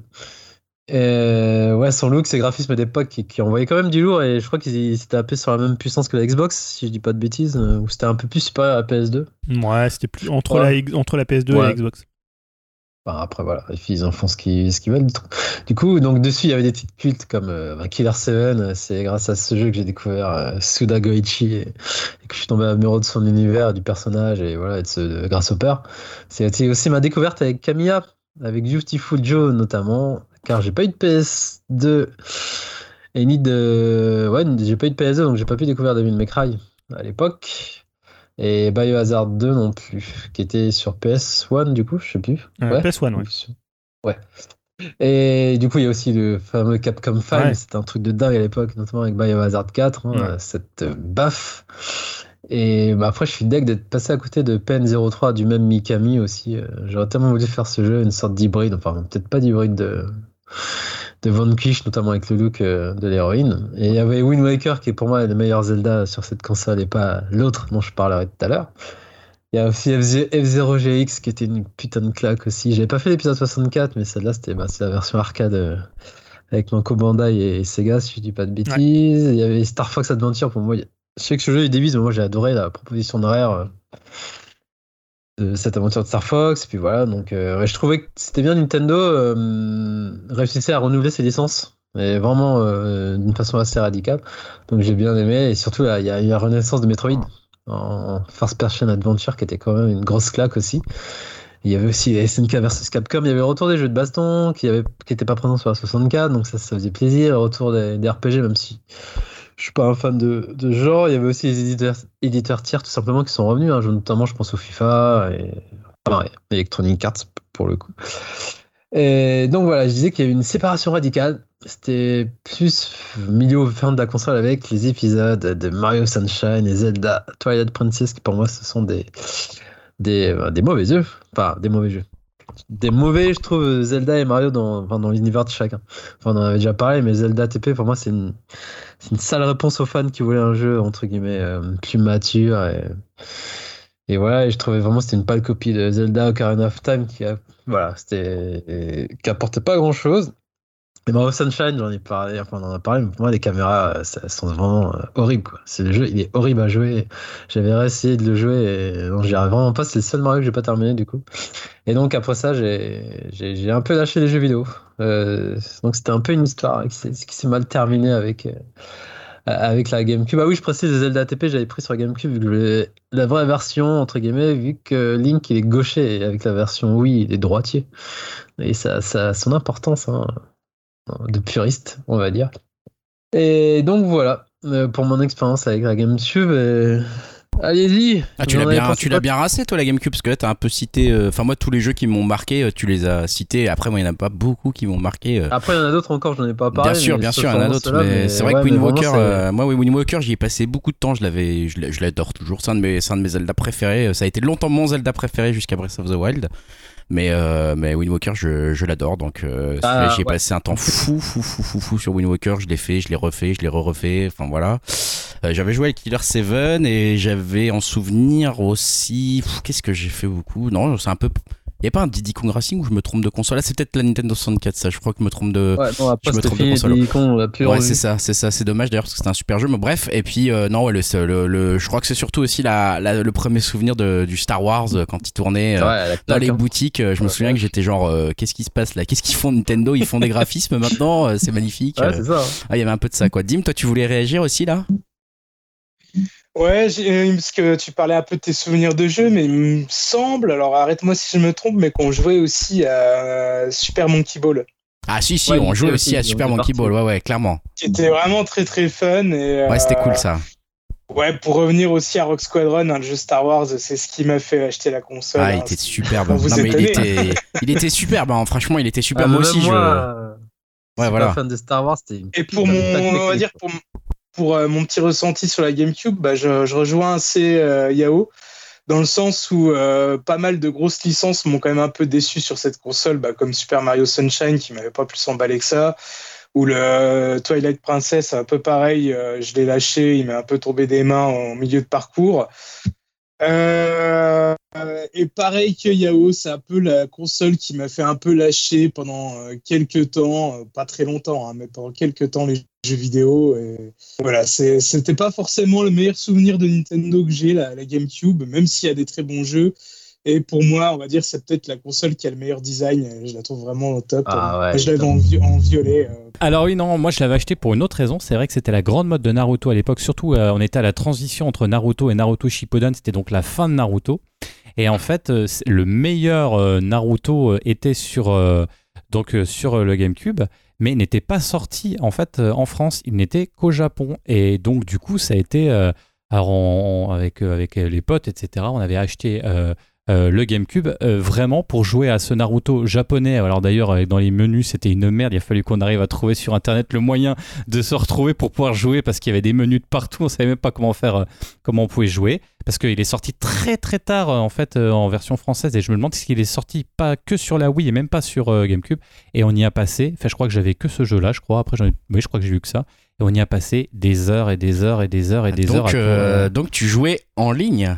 Ah non. Ah non non ok parce que je croyais que tu retrouvais tes potes en ligne parce Ah qu'on non, pouvait non, jouer non, en ligne jouait- avec. non, euh, non, non, non, là on jouait, euh, c'était, on se retrouvait, on jouait tout ça, parce que voilà, à ce jeu qui était vraiment euh, la super bien vie. foutu, Ah oui. euh, super bien. Alors vers- version japonaise, donc il fallait, en plus il fallait acheter un CD pour pouvoir le passer. Enfin bref, c'était tout un merdier, mais Ah on ouais, avait réussi et c'était et, et du coup je, cette console, c'est c'est marrant, c'est le souvenir surtout d'un jeu. Avec lequel on a, on a, on a passé, euh, on a passé beaucoup de temps. Et c'est marrant, c'est le même ressenti que vous. C'était après une grosse pause de jeux vidéo parce Ouais. euh, que c'est marrant ça, ce GameCube, le, ce GameCube qui, euh, Ouais. ok les gars, maintenant on arrête un peu parce que là on est Ouais. trop vieux pour ces conneries. Ouais, c'est un peu ça, ouais. Ouais. Il y a- il y a un peu de ça. Euh, c'est toi, du coup, Julien, tu l'as pas eu, donc je sais pas si t'as des souvenirs Non, parce que je m'étais arrêté aussi de, de jouer un petit Ah peu ouais. euh, après la Dreamcast. Donc j'avais juste une PS2, donc je faisais un peu, j'étais un peu un casu du jeu vidéo. Et euh, non, j'ai joué après un peu sur Wii, puisque c'était la Wii était la, la Wii était compatible avec le, le GameCube, donc j'ai fait quelques jeux, notamment Beautiful Joe.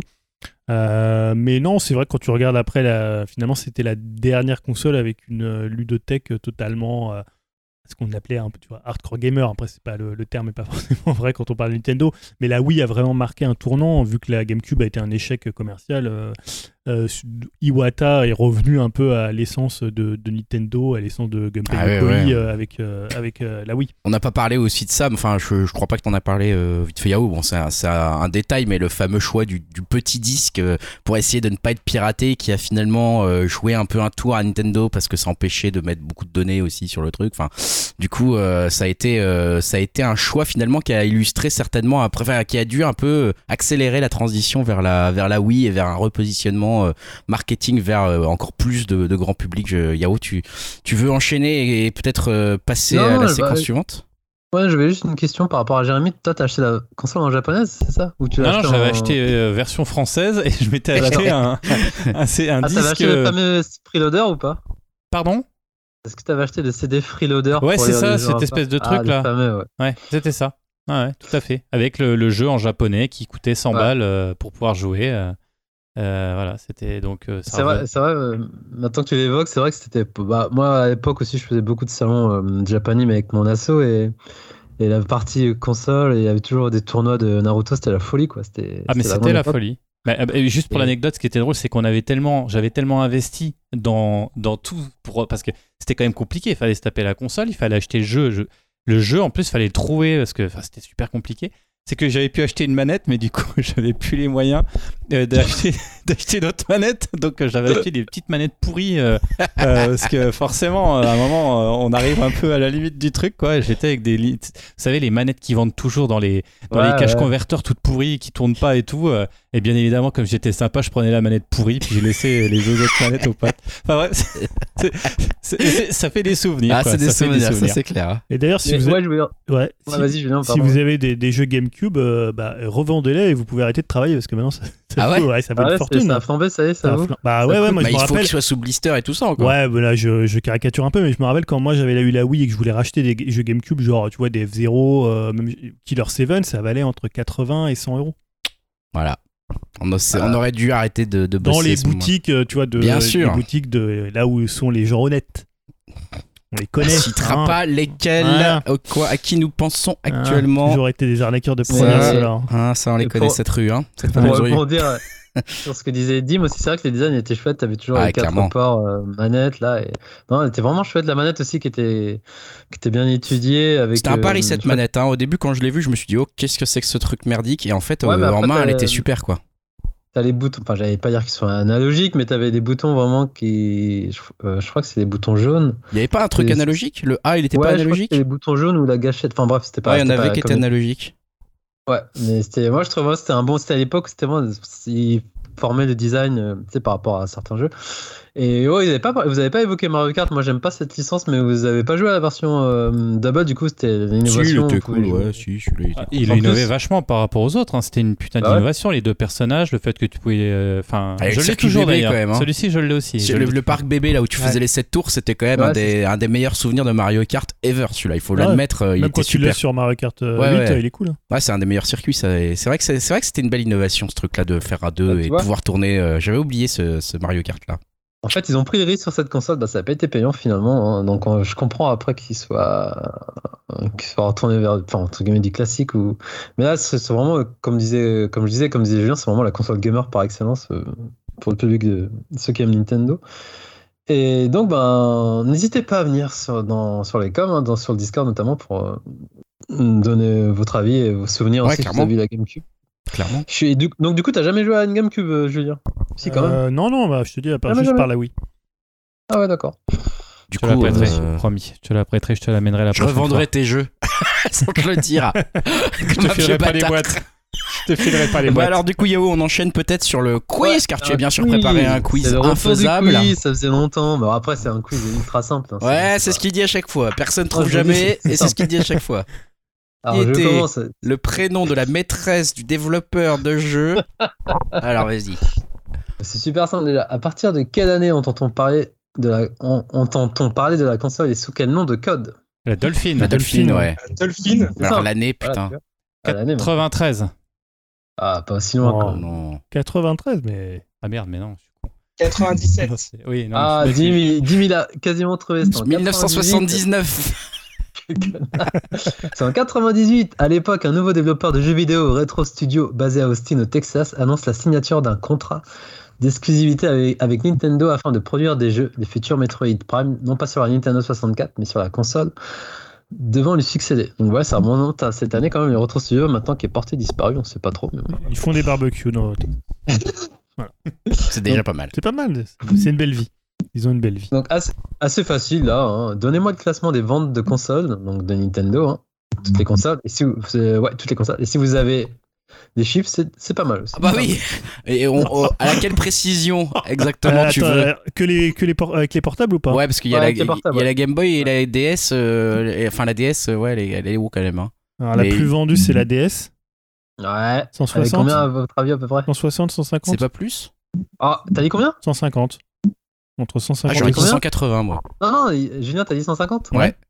Ouais, il est fort, hein, 154. Ah, bien joué. Ah, j'étais trop au-dessus moi. Après, t'as la Wii. Après, c'est la Wii, ouais, je Non. pense. Non, c'est Ah la bon Game Boy. pas la Wii. Ouais, la Game Boy. Ah ouais, plus, putain.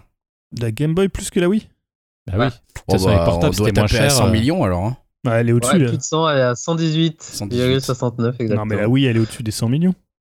Donc après, il y a la Wii, vous avez, Hmm. donc vous avez raison, elle est à 100, 101. Ouais, Ah, c'est- d'accord. c'est- elle est juste à 100 millions en fait. Ouais, ok. Ouais, ils l'ont arrêté vite quand même une fois que. Après, c'est la GameCube, hein, c'est. Après, c'est la Non, c'est la- c'est NES. La non. NES. Ah, la. NES et après non, ça. après, SNES. c'est la. Non, après, il y a les consoles portables. Et, évidemment, par exemple, je sais pas. La. La Game Boy Couleur. la DS, c'est dans la. DSi, là, non, la la 3DS, elle s'est plus 3DS. vendue que la NES. Non, bah alors, je- c'est une. co- Ouais, c'est effectivement, il y a des portables, mais c'est la Advance, mine de rien. Ah, oui, 3DS. j'ai dit hop, hop, hop, hop, hop. Comme Eh. Devant la Eh 3DS, ouais, Game Boy Advance. La Eh Game Boy Advance, elle s'est vachement eh ouais. vendue. Était top devant avec 81 Ouais, millions. Et des brouettes. Et après, il y a la Nintendo 3DS, Ouais, 3DS avec 75 millions. Ouais, c'était Ouais. moins. hein. Putain, ils, Virtua ont même, après ils en ont quand Non, même après, y vendu la pas mal des 3DS. Hein. Il y a la NES après. Ouais, après, t'as la NES, du coup, avec 61. Et la- Ouais. Et la SNES La après SNES en dessous avec 45 ou 50. 49. Wow, pas mal, pas Putain, mal. le mec. On a les- chiffres. On connaît les chiffres. On a le Oscar le maire du podcast qui est là. Bah Après, après, c'est pas trop, c'est pas, c'est pas, c'est facile de deviner qui. euh, 64. qui ouais, Non. 60. GameCube. GameCube. Bah non. Bah non, oublié la console actuelle. Ah oui, d'accord, la Switch. Switch. Ah oui, c'est vrai que La oui, mais elle est pas ouais. finie. Ah, mais pas Attends, compté, elle est pas finie. Moi, je l'ai pas mis dedans. Elle est Ah, presque ah, 100 ok, millions là. Elle est à je l'avais pas 80, dedans, ok, je l'avais pas 93 millions, hein, 94. Bon, ouais, Bah d'où, du coup, attends, ils sont pas, ils sont pas actualisés tes chiffres là? Ouais, elle est très haut la Switch. hein. En fait, elle est beaucoup plus haut dans le classement la Switch. Elle a combien la Switch? Elle est à presque 100 millions. 100 millions? Bah presque, ouais. Ah ouais? Bon, ok. Ouais, mais la met pas dedans, c'est pas rétro là. C'est- On sait pas, ça se trouve, elle va finir à 250 000,22. Ça hein. va être au-dessus Tu de enlèves, tu enlèves du truc et derrière donc euh, vous avez le trio, la, la fin. Donc, les trois Nintendo consoles 64, mobiles. Ouais. GameCube et euh, Wii U. Ouais. Wii Oh, la U, on pauvre doit Wii être U, quoi, quoi. ouais, 21 millions, 22 23 personnes. Trop Voilà, bête. oui. Dont nous trois. La famille euh, Nintendo. Non, ils l'ont Ah, refilé. Je sais pas sur le- de- de- les stats que j'ai, c'était à 13,5 mais bon. Oh, non, oh là là, elle est- la elle est à- tristesse. Elle est à plus que ça. Ah ouais, remarque, t'as- tu vois, Non, non, elle était bas quand même. hein. Mais alors là, ouais, c'est vrai vraiment qu'elle a peut-être hein. pas dépassé les 15 en fait. Putain, on n'était pas nombreux en Par France contre, ils vendaient des jeux parce que tu vois, Mario Kart 8, c'était genre à 8 ou 9 millions. Bah, tout le monde l'avait en même temps. Un jeux qui. Ouais. Mais t'avais des taux de possession à quasi 100%. Bah, t'avais des gens, je pense, Je qui me en souviens avaient- qu'il y avait un taux de possession à 100% pour un Zelda à un moment. Ouais, au Tu te souviens début. pas de ouais. ça Ouais, ouais. Ouais, ouais, un truc comme ça. Vous avez vu, c'était ultra simple. Bon, après, il y avait Virtual Boy, j'ai pas vu dans la liste, mais je pense qu'il doit être tout, tout, tout, tout. Non, il est, ça, au, un il est au firmament. C'est un accessoire. Il est au top. Bah écoute, merci pour cette euh, rubrique. Ah, euh, fini Ah, c'est pas fini, je pensais que c'était fini. Ouais, pardon. là, oh, Parce le qu'on- du quiz. Pas me squidger comme ça, là. Ah, Donc, allez, les top excuse-moi. 10 des jeux. Les meilleures ventes de, de la GameCube. La liste des jeux des meilleures ventes de la GameCube. Et bah Mario Sunshine, Non, Wind Walker. dans quel sens Eh, Tu vas t'en par d'où Du Euh, dessus. du premier. Mario Kart. Mario Kart, Non. souvent. Non, non, c'est Mario Ah, le quatre qui est Sunshine. deuxième. Luigi. euh, Non. Si, c'était le jeu. Ouais, jeu de. Personne n'a évoqué ce jeu, mais c'est un jeu, euh, c'est un jeu que Greg adore. Ah, c'est Smash, euh, ouais, c'est Sma- Ah, l'un des premiers Smash. C'est mêlé. Ouais, Ouais. c'est ça. Il n'y a pas un vieux Pokémon qui traîne aussi là-dedans Qu'on n'a pas dit? Si, il y en a un, mais il est pas. euh, Snap Ouais. Bon, le premier, c'est Super Smash. Le deuxième, vous avez trouvé, c'est Mario Kart. Le troisième, c'est Sunshine, Sunshine. vous l'avez dit. Ouais, Zelda, c'est Quatre. loin. Ah, sérieux? Bah ouais, c'est vraiment Zelda. hein. Je suis déçu. Et Le bah, du coup, Wind Waker après. ouais, c'est ça. Et le cinquième, du coup, c'est une nouvelle licence qui est arrivée, mine de rien. Pikmin Non, Luigi. Luigi Mansion? Ouais, c'est Luigi, ouais. t'as- eh, T'as raison, Pikmin, on l'a même pas évoqué Ouais. du coup. Ouais, ça se vendait pas. Ouais, Pikmin, ça se vend pas des masses, des masses. C'est hein. bien pourtant. mais- Ouais, c'est vachement bien, mais ça se vend pas des milliards. hein. Sixième, pareil, c'est un jeu qu'on n'a pas évoqué, mais dont vous avez bien profité durant le confinement. Resident Ah, Evil. Ah, Animal c'est Crossing. Animal Crossing. Ouais. Ok, ok, Ah, d'accord. Resident Evil. Ouais, c'est Le mec le ne suit pas du tout, quoi. Il fait anima- c'est pendant le confinement. Il joue à Resident Evil. J'ai fait quoi? J'ai tué- j'ai vu du sang pendant deux ans. Il faut Ouais, du je vous sang. fais la fin parce qu'on va pas tarder, il va me frapper. Donc, septième, c'était Metroid Prime. Bah ouais, si ça va jusqu'à huitième, 22, quatorze. je vais t'en vouloir là. En huitième, je, je- je- je- je suis étonné, il y a une mascotte qui, qui n'a pas lieu d'être, mais bon, c'est Sonic, il apparaît en huitième, je sais pas pourquoi. que c'est un bon jeu. Ça marche toujours sur Nintendo Sonic. Bah ouais, c'est le seul endroit où ça marche. c'est le de Nintendo, donc forcément. Donc en neuvième, il y a Pokémon, euh, comme, aussi, comme on disait. Et dixième, Mario Party Kart, pareil, que vous avez pas. Ah, les Mario Party. Non, ils étaient bien à l'époque de la GameCube. Ouais, c'était encore l'époque où ils étaient marrants. Ça a bien changé. ça a bien changé maintenant, les paye 50 euros et on se fait chier au bout de deux secondes. Ça, merci Nintendo. Allez, une dernière. Vas-y. Ah. La GameCube et la GameCube et les adaptations de films. Selon vous, est-ce vrai ou faux? Quoi, t'as dit quoi? Attends, j'ai pas compris la question. La GameCube et les adaptations de films. Je vais vous donner une liste de, de jeux et vous allez me dire si c'est vrai ou pas. Si ça a été adapté en jeu vidéo ou pas ces films. Est-ce que ces films ont été adaptés en jeu vidéo sur GameCube? Ok. Sur Donc Robocop, à votre avis? Est-ce que ça a été adapté? Faux. Eh si Allez, dans votre cul. Moi, Eh j'avais ouais. dit vrai. C'est un jeu, un FPS. Putain, je suis étonné, Jérémy, putain. Ah non, Ouais. écoute. euh, Jérémy, là, t'es nul. hein. Il distribue les bons Rocky points. Rocky, euh, faux. Et les autres, non Ouais. Bah, il faut. Bah, non, nous attends la réponse en fait. euh, Rocky, non, non, non, non, faux. Eh si, un, un titre, Rocky. Eh ouais. Alors, les gars. Ah oui, c'est vrai en plus. Mais il est sorti que, il est sorti sur PS2 aussi. Après, je sais pas si c'était Bah, sur mais- mon multi, mais je sais qu'il est sorti sur GameCube. En exclu, quoi. Sarky Hutch Oui. Oh, C'est vrai Non, non, franchement, il y a eu un Eh jeu ouais, il hein. Oui, oui, si, si, c'est sûr. Ah Si, putain. c'est un espèce de driver. driver, Ah, euh, ça ressemble un peu à Le à- mec à- connaît quoi. non mais Jérémy, sors de là, allez, dégage. Et tu sors. Lord of the Ring.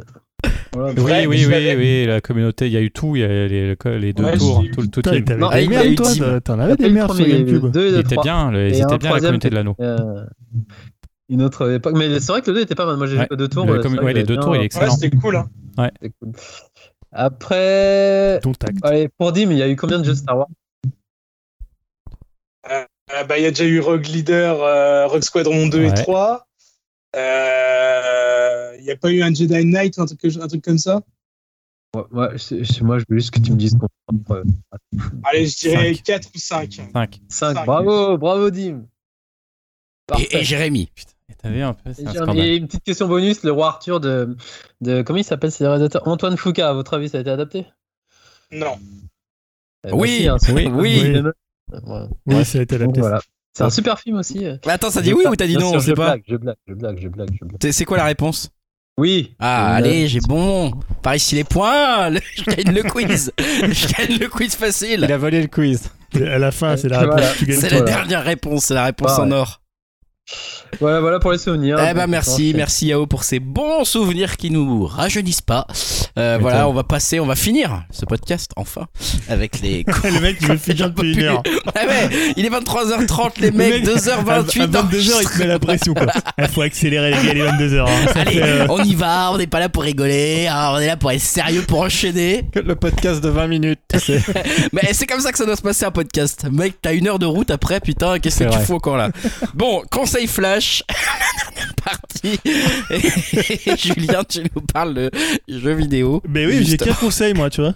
Comment? J'ai qu'un conseil. Bah t'as qu'un seul conseil, c'est ouais, bien, t'as suivi bien, hein. un peu les consignes, ça, on apprécie. Mais il est long.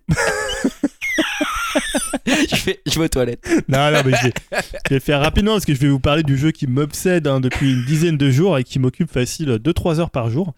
C'est Returnal, donc euh, un jeu PS5, puisque moi je suis dans l'actu, hein, je suis dans la nouveauté, même si le jeu est sorti je crois en avril.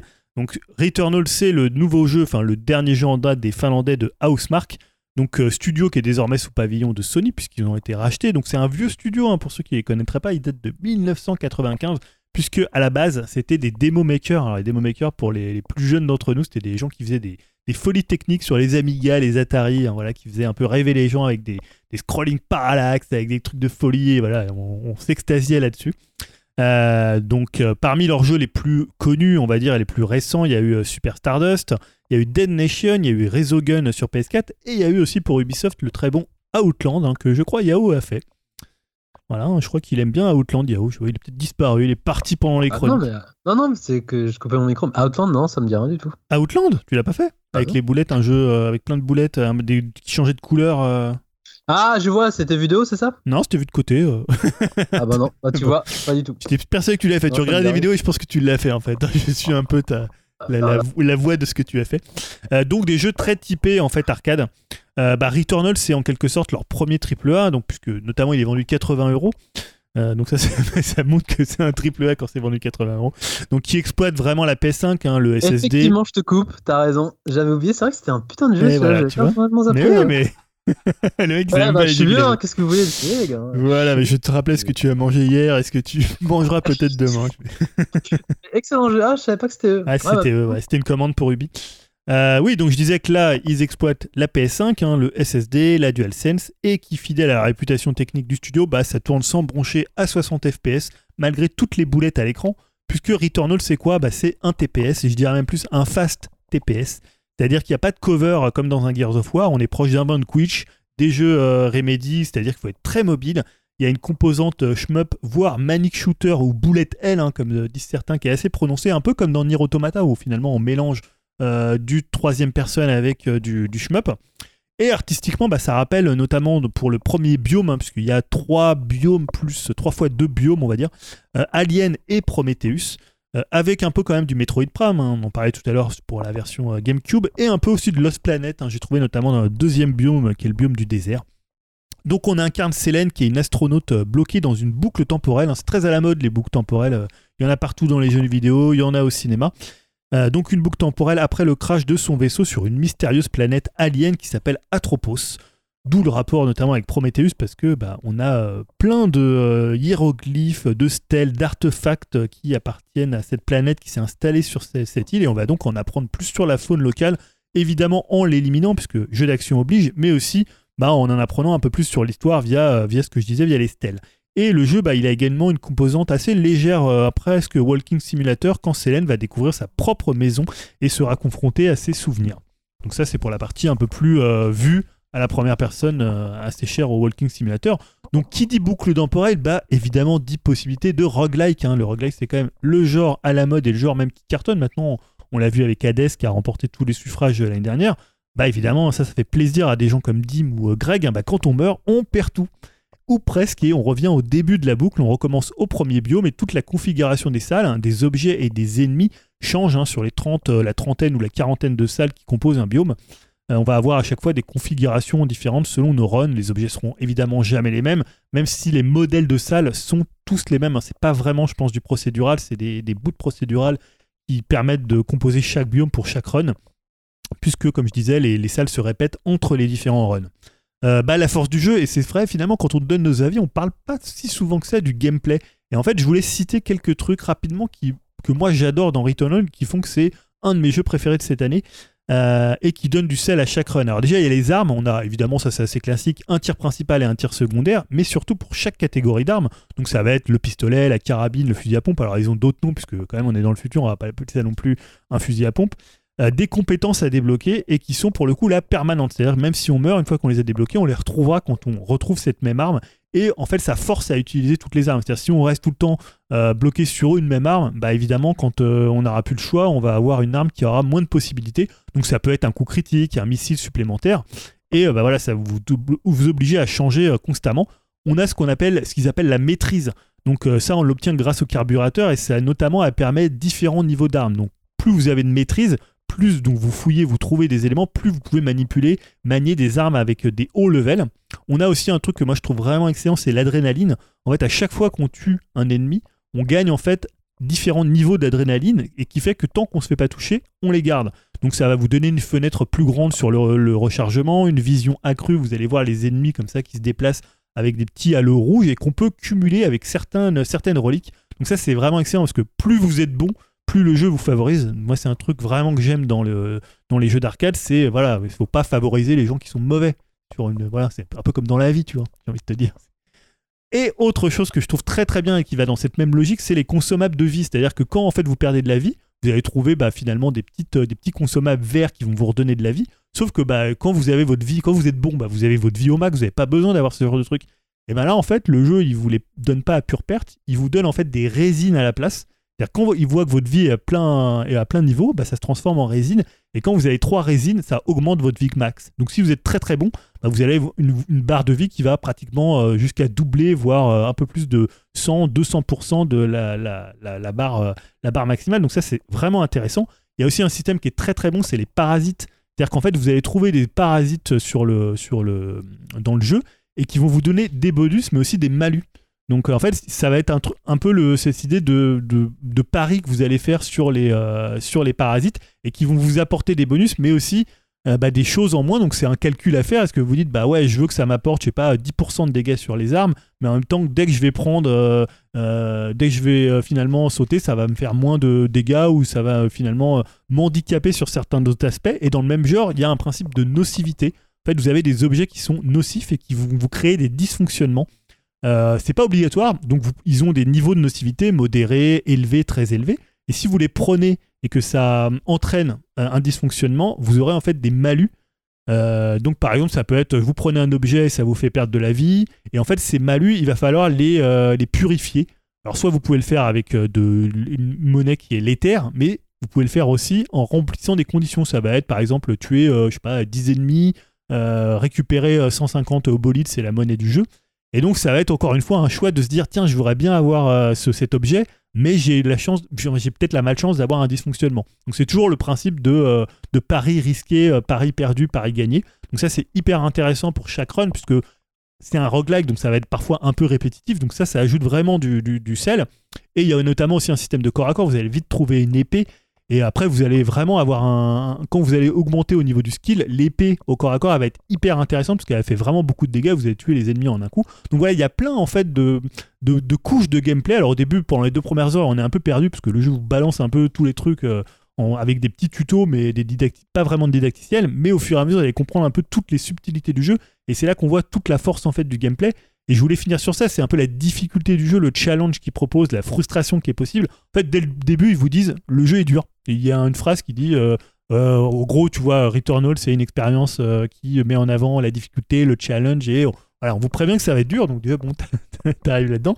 Et en fait, il y a eu toute une polémique autour de Returnal sur la difficulté, avec notamment, euh, voilà, pour citer euh, notamment Julien Chies, qui n'a pas pu faire le test du jeu parce que c'était trop dur pour lui, donc il a fait toute une vidéo, il a dit Ah, c'est trop dur, on n'arrive pas à passer.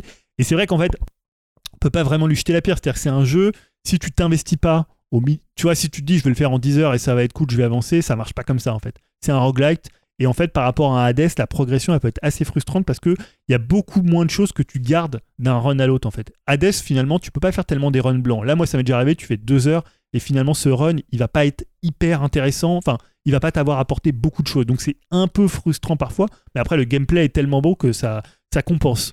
Et le jeu est beaucoup plus basé le skill sur Hades. hein. Moi j'ai toujours dit Hades c'est pas un jeu très difficile. C'est un jeu plus vous jouez plus vous serez bon parce que plus votre personnage sera fort. Euh, là c'est parfois un peu le cas parce que je parlais des armes qui se débloquent, euh, les terres que vous récupérez, euh, certains objets que vous allez avoir avec le grappin notamment et qui va vous, vous aider. Mais honnêtement parfois vous pouvez vite montrer vos limites. Il y a un côté frustrant. Faut vraiment si vous y alliez, faut, si, vous, si vous y allez après cette chronique parce que vous l'avez pas fait et que vous avez envie de le faire, faut vraiment vous dire passez-y faut au moins une bonne dizaine d'heures pour finir le premier biome, mais voilà, faut pas avoir peur de mourir, faut appréhender le jeu, faut comprendre comment il fonctionne. Une fois que vous avez compris ça, c'est vraiment un jeu qui est hyper généreux et qui offre des sensations que moi j'avais pas eu, je sais pas, depuis des jeux comme Bayonetta, des jeux Platinum, où vraiment tu sens que le gameplay il est vraiment hyper travaillé. Et je peux dire, là j'ai 25 heures de jeu, je sais pas, en une dizaine de jours, hein, je joue qu'à ça, je dors plus, je joue tout le temps à ça. Et euh, maintenant je, rou- je roule sur les deux premiers biomes, alors qu'au début, tu vois, je- vraiment j'ai galéré sur le premier boss. Les boss sont très très durs, les boss ils vous balancent des boulettes. C'est du shmup le truc, euh, c'est des boulettes de partout, euh, tu vois, un peu comme Fury. euh, C'est marrant ce shmup en 3D quoi. Enfin, Ouais, et euh, vraiment, il y en a partout avec des couleurs, des spirales. ouais, Il y a une espèce de dôte comme ça aux boulettes. Ça te plairait, je pense, euh, Jérémy. Et voilà, pour moi, honnêtement, pour l'instant, c'est le GOTY. C'est le roguelite triple A pour moi le plus ambitieux. Euh, Peut-être que le grand public a pas forcément euh, accroché. Il s'est vendu à 500, 600 000 exemplaires. Il est que sur PS5. Ouais. Euh, C'est mais pas un gros succès. Enfin, c'est un bon succès, mais peut-être que le vendre 80 euros, c'est pas forcément le choix. Mais je trouve que ça les vaut parce que tu vas passer euh, 50, 60, 70 heures et le jeu, il les vaut vraiment. Mais je pense que par rapport au style de roguelite, on voit des roguelites comme euh, Hades qui était à 20, 25 euros euh, pour euh, une durée de vie équivalente. Alors, c'est pas tout à fait le même jeu, la même ambition, parce qu'il y a quand même, techniquement, il est assez solide. Hades l'était aussi, mais il avait une direction artistique un peu différente. Mais voilà, moi, c'est vraiment non, un jeu. Euh, si vous aimez les jeux à gameplay, les jeux à couche de gameplay, les jeux vraiment au feeling manette en main, c'est un bonheur quoi. Ouais, c'est le même délire que la, la mode des jeux hyper difficiles là quand il y avait eu euh, les autres trucs que t'adorais là. Non, Dark Souls, moi je suis Dark pas fan, mais le gameplay là est beaucoup plus poussé qu'un Dark Souls. Mais par contre, il y a ce côté, il y a ce côté cryptique de l'univers de Dark Souls. C'est-à-dire que vous allez devoir comprendre comment fonctionne l'univers, comment fonctionnent les, les couches de gameplay, et ils vont pas vous les amener sur un plateau. Donc Ouais, c'est c'est des jeux un peu exigeants, mais si vous avez le temps et euh, de l'envie Et que vous et- aimez, ouais, que vous aimez Voilà. ce genre de c'est- truc quoi. Après, le skill, moi j'ai pas non plus un skill de dingue, mais vous, au fur et à mesure, vous allez progresser. Ouais. Et euh, voilà. Après, si vous voulez faire un roguelite, peut-être Hades est un peu plus accessible. Ouais. Bon, intéressant, Bah, euh, beau En challenge. gros, c'est- on, on a- la première killer app. euh, Bah, je trouve, ouais. PS5. Ouais, ouais, ouais, carrément. ouais, c'est ça, ouais. Ouais, ça- moi je ça trouve que c'est euh, le meilleur jeu PS5. Pour euh, ceux qui aiment ce style de jeu, là, on a un Ouais, truc après, euh, qui fait, qui fait ouais. acheter la console, quoi, potentiellement. Si t'aimes ce style de jeu, ouais, carrément. Eh ben, super. Euh, Dim, euh, difficile d'enchaîner après ça, mais on, on change un petit peu de registre, justement. On sort du jeu vidéo et on va vers un type de conseil qu'on a, je crois, jamais expérimenté encore en 4, 5 ans, 6 ans, 6 ans de podcast. Euh, c'est euh, le spectacle. Le spectacle vivant, j'ai envie de dire. On l'a peut-être déjà fait. Si, on l'a fait avec Fabrice Eboué, je crois, Ah, une si. fois. Ouais, ouais, si, j'avais si. fait aussi. Ouais, tu l'avais fait, ouais, Yao, ouais, exact. Ouais, tu sais, en 6 ans, on oublie des choses. hein. Ouais. Alors, exactement, je vais vous parler euh, bah, de Frédéric Sigrist. Alors, euh, je pense qu'il y a pas mal d'auditeurs qui le connaissent déjà, hein, mais euh, pour ceux qui ne le connaissent pas, bah, c'est un animateur sur France Inter. Et il fait des chroniques où bien souvent euh, il relie l'actualité et le monde de la pop culture. Et il est surtout connu pour animer l'émission Blockbuster, qui est pour moi euh, une des rares, voire la seule émission euh, d'un média généraliste à être euh, pertinente sur l'univers geek. Les invités sont généralement très calés, mais lui, il arrive, on va dire, à expliquer et traduire au grand public bah, des sujets réservés euh, généralement aux initiés. Mais cet homme euh, a également d'autres qualités comme être humoriste et surtout bah, être nancéen. Et il a un nouveau spectacle appelé tout simplement Super Héros. Et tout naturellement, après quelques dates parisiennes, il euh, commence sa tournée dans sa ville natale, à savoir la ville qui a la plus belle place du monde, à savoir Nancy. Et euh, je suis donc allé euh, le voir au théâtre, euh, le théâtre qui respire encore, un drôle de nom pour une chouette petite salle. Et j'ai clairement beaucoup aimé. Alors, Frédéric Sigrist, il a l'air déjà vraiment sympathique à la radio ou en podcast, mais il- bah, il l'est mille fois plus sur scène. Ça a duré environ une heure et demie et on va dire qu'il y a zéro temps mort. Il débite son show de façon bien intensive. Alors moi qui aime bien les stand-up mais euh, qui a souvent tendance à trouver ça un peu parfois trop long, bah là j'ai pas vu le temps passer. Et euh, sinon sur le spectacle en lui-même, bah on n'est pas vraiment dépaysé si on connaît un petit peu le bonhomme. Il l'a écrit pendant le confinement et il revient largement sur cet événement et la pandémie. Euh, il part vite forcément sur le sujet, par contre, qui le préoccupe principalement, à savoir la pop culture. Et euh, beaucoup de trucs qui passent, hein, donc euh, bah, Star Wars, Spider-Man, Batman, Superman, Dragon Ball, Final Fantasy et plein, plein, plein, plein d'autres. Alors, euh, entre chronique et sketch, c'est toujours très, très drôle. Et comme dans Blockbuster, il arrive à être drôle en étant pointu sur des sujets, sur les sujets abordés, tout en restant accessible à son public. D'ailleurs, j'étais assez surpris. Je m'attendais à un public de trentenaires, quarantenaires fans de pop culture. Mais euh, j'avais l'impression de faire partie des plus jeunes de la salle. hein. Un public assez âgé, euh, fan de théâtre, qui n'avait pas l'air d'avoir toutes les références euh, aux œuvres citées dans le spectacle. Mais euh, pour revenir au spectacle, bah, son thème principal aussi, bah, c'est de se dire que le réel est bien souvent euh, beaucoup plus décevant que la fiction.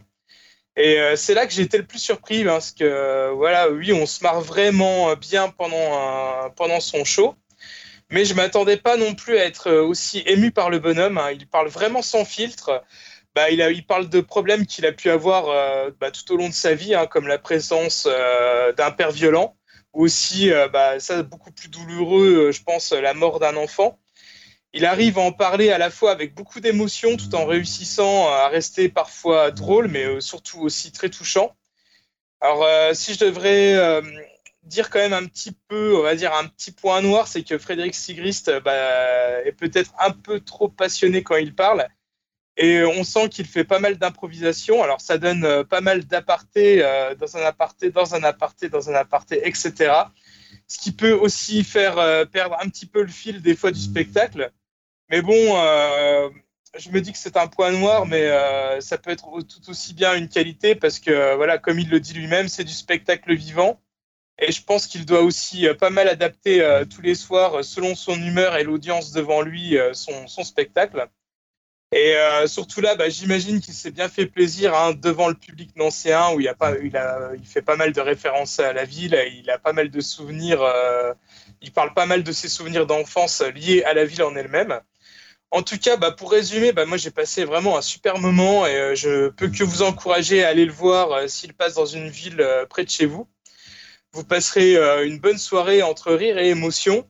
Et puis bon, bah, pour conclure, hein, euh, dans un spectacle, entendre dire que Tenet et Joker, bah, c'est de la merde, bah, ça fait quand même un petit peu plaisir. Ah, tu sais quoi, tu donnes envie là. J'ai été voir sa bio et ah ouais, en plus j'ai retenu une phrase. Il se considère avoir davantage été influencé par des rappeurs comme MTM, Wayam que des humoristes. Ouais, c'est classe. Et en plus, ah ouais, sa mère elle est Lorraine. D'accord.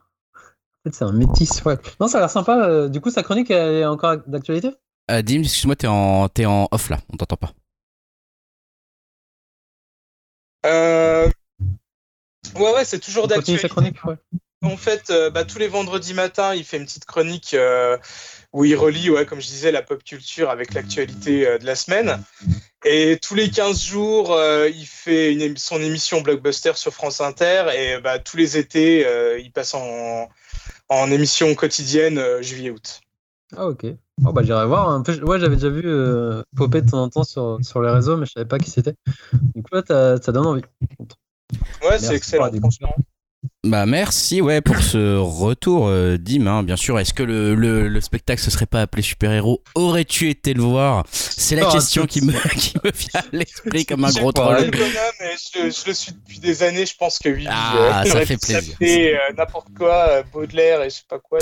Baudelaire je sais pas quoi vas-y mec ah là là là là Euh, Ah, il est tard, j'ai du mal à improviser. ah c'est pas facile là c'est vrai que le, le podcast euh, est long mais pour une heure là, c'est cool. on n'est pas par, on n'est plus très très loin de la fin courage à tous Euh, Yao euh, ton conseil c'est un documentaire je crois hein, dont tu vas nous parler Ouais, en fait, euh, c'est LA Originals. En fait, j'ai découvert ça euh, bah, par hasard sur Netflix, donc je suis toujours à ma recherche de documentaires euh, sur le sport ou sur toute autre chose. Et là, vu que ça parle de tatouage, donc je suis en plein dedans. Donc euh, j'ai foncé dedans. Et en fait, c'est une, une sorte de Madeleine de Proust. En fait, c'est un documentaire de, de Esteban Oriol. Bah, qui parle de lui vu que c'est un photographe, euh, il bosse aussi dans la musique avec euh, certains rappeurs. Et ouais, il fait DJ aussi, entre autres. Et donc, ça parle de lui et du tatoueur, euh, graffeur assez célèbre, euh, Mr. Cartoon, euh, notamment bah, à Los Angeles. hein, c'est là où ça se passe. Durant les années 90 jusqu'à nos jours, en fait, ça, ça, dépeint, ça dépeint tout un pan en fait, de la culture bah, hip-hop, ouais, surtout hip-hop américaine qui est liée à Los Angeles. Entre autres, donc, tu as tous les grands bah, groupes de rap de la West Coast de l'époque. Donc, tu vas voir. euh, Il y a du Dr. Dre, il y a du Snoop, il y a du euh, ah, House of Pain, tu as du euh, Cypress Hill, après tu as Eminem qui passe par là aussi. Ça va même des stars comme, enfin des stars, des acteurs et actrices. Tu as Ryan Phillips, Ryan Phillips qui est passé par là.